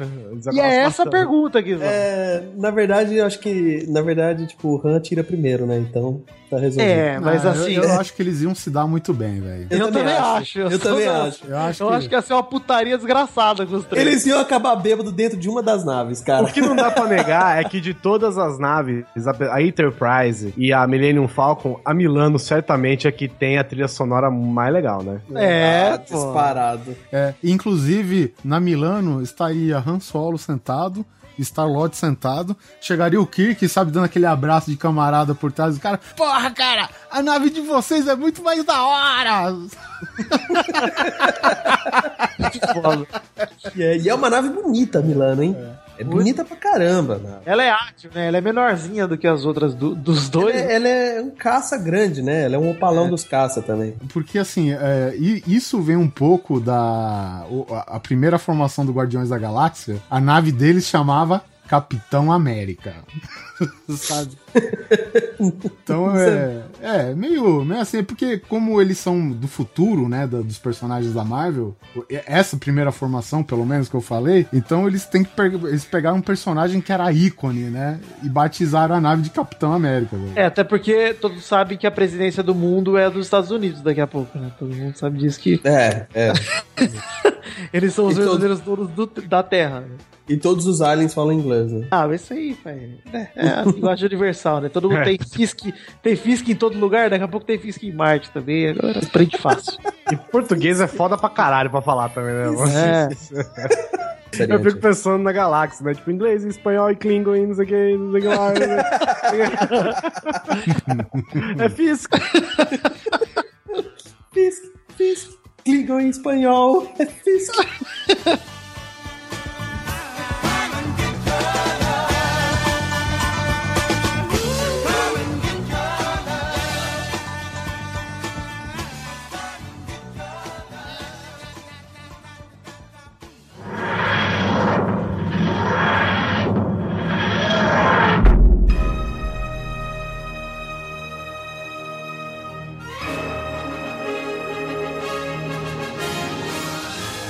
E ficamos com mais um episódio de seleções, né? Como disse no começo, já destrinchamos várias, esmiuçamos várias etapas, né? De filmes e de coisas icônicas que nós gostamos. É claro que a gente deixou milhões, né? Uma galáxia de naves aí fora. Não se esqueçam de complementar as nossas escolhas aqui nos comentários e nos e-mails do Grande Coisa. Eu quero agradecer ao nosso querido Príncipe Galáctico, Vitor Faglione Rossi. Opa, estou muito contente de ter gra- gravado pela primeira vez um grande coisa e vou dizer que estendo a pergunta que fiz pra vocês, pros seus ouvintes também aí, ó, de Han Solo, Star-Lord e Kirk, quem vocês acham que se ganha aí numa porrada bêbado? e muito obrigado aí pelo convite, tô muito contente, Guizão, obrigadão. Eu agradeço, muito obrigado. Não só isso, viu? Não só na porrada, não só no tiro, como ver quem pega mais no final ainda, hein? Exato, é, então, Ah, é uma Olimpíada, né? É o triatlo. Briga boa. Triatlo. E, Vitinho, meu querido, escolha uma música que você acha que vai combinar com esse episódio. Cara, eu vou ter que escolher agora que falamos da, da Milano. Eu, eu, eu estava pensando até falar, pô, vou pegar o teminha Star Trek só pra falar que eu ganhei a discussão, mas não, vou ser imparcial. e vou escolher Hook Dona Feeling Ah, garoto! pra gente fechar com classe Caralho. esse podcast com uma maravilha de música. Mas tem que tocar numa fitinha, hein, Guizão? Por favor. Enrola seus ouvidos. Faz Põe aí. aquele efeitinho de vinil, saca? É, Você toca sua fita no- na, na- na picape, é isso?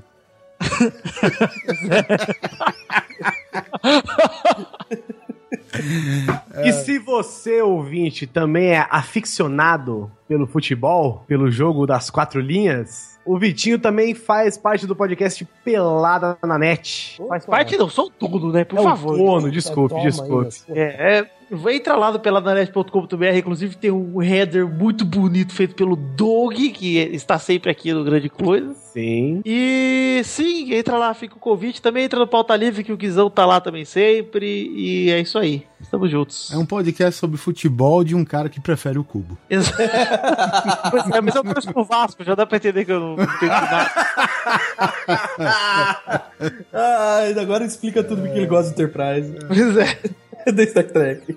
Então sobe a música e a gente se vê na próxima quinzena. Esqueci de falar da Tardes do Dr. Who. Já era! Ah, vamos soltar no tempo! Fudeu! Agora é tardes. Tarde. Boa tardes. Tardes.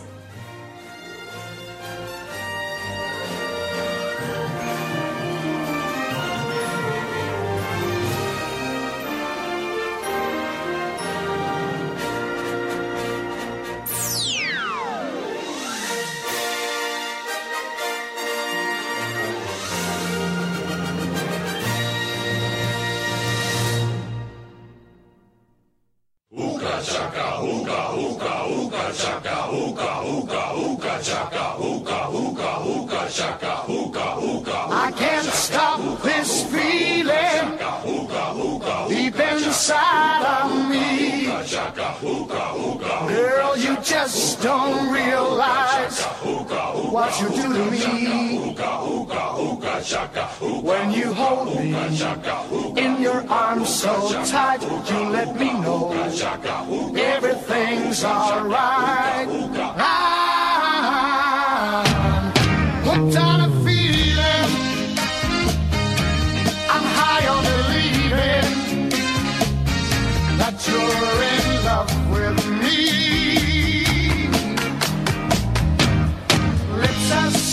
As candy.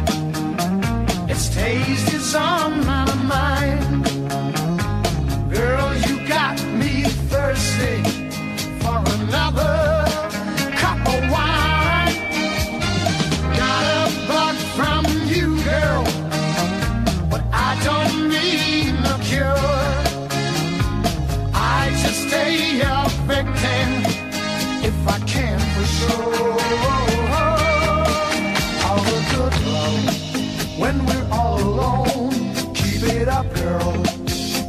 turn me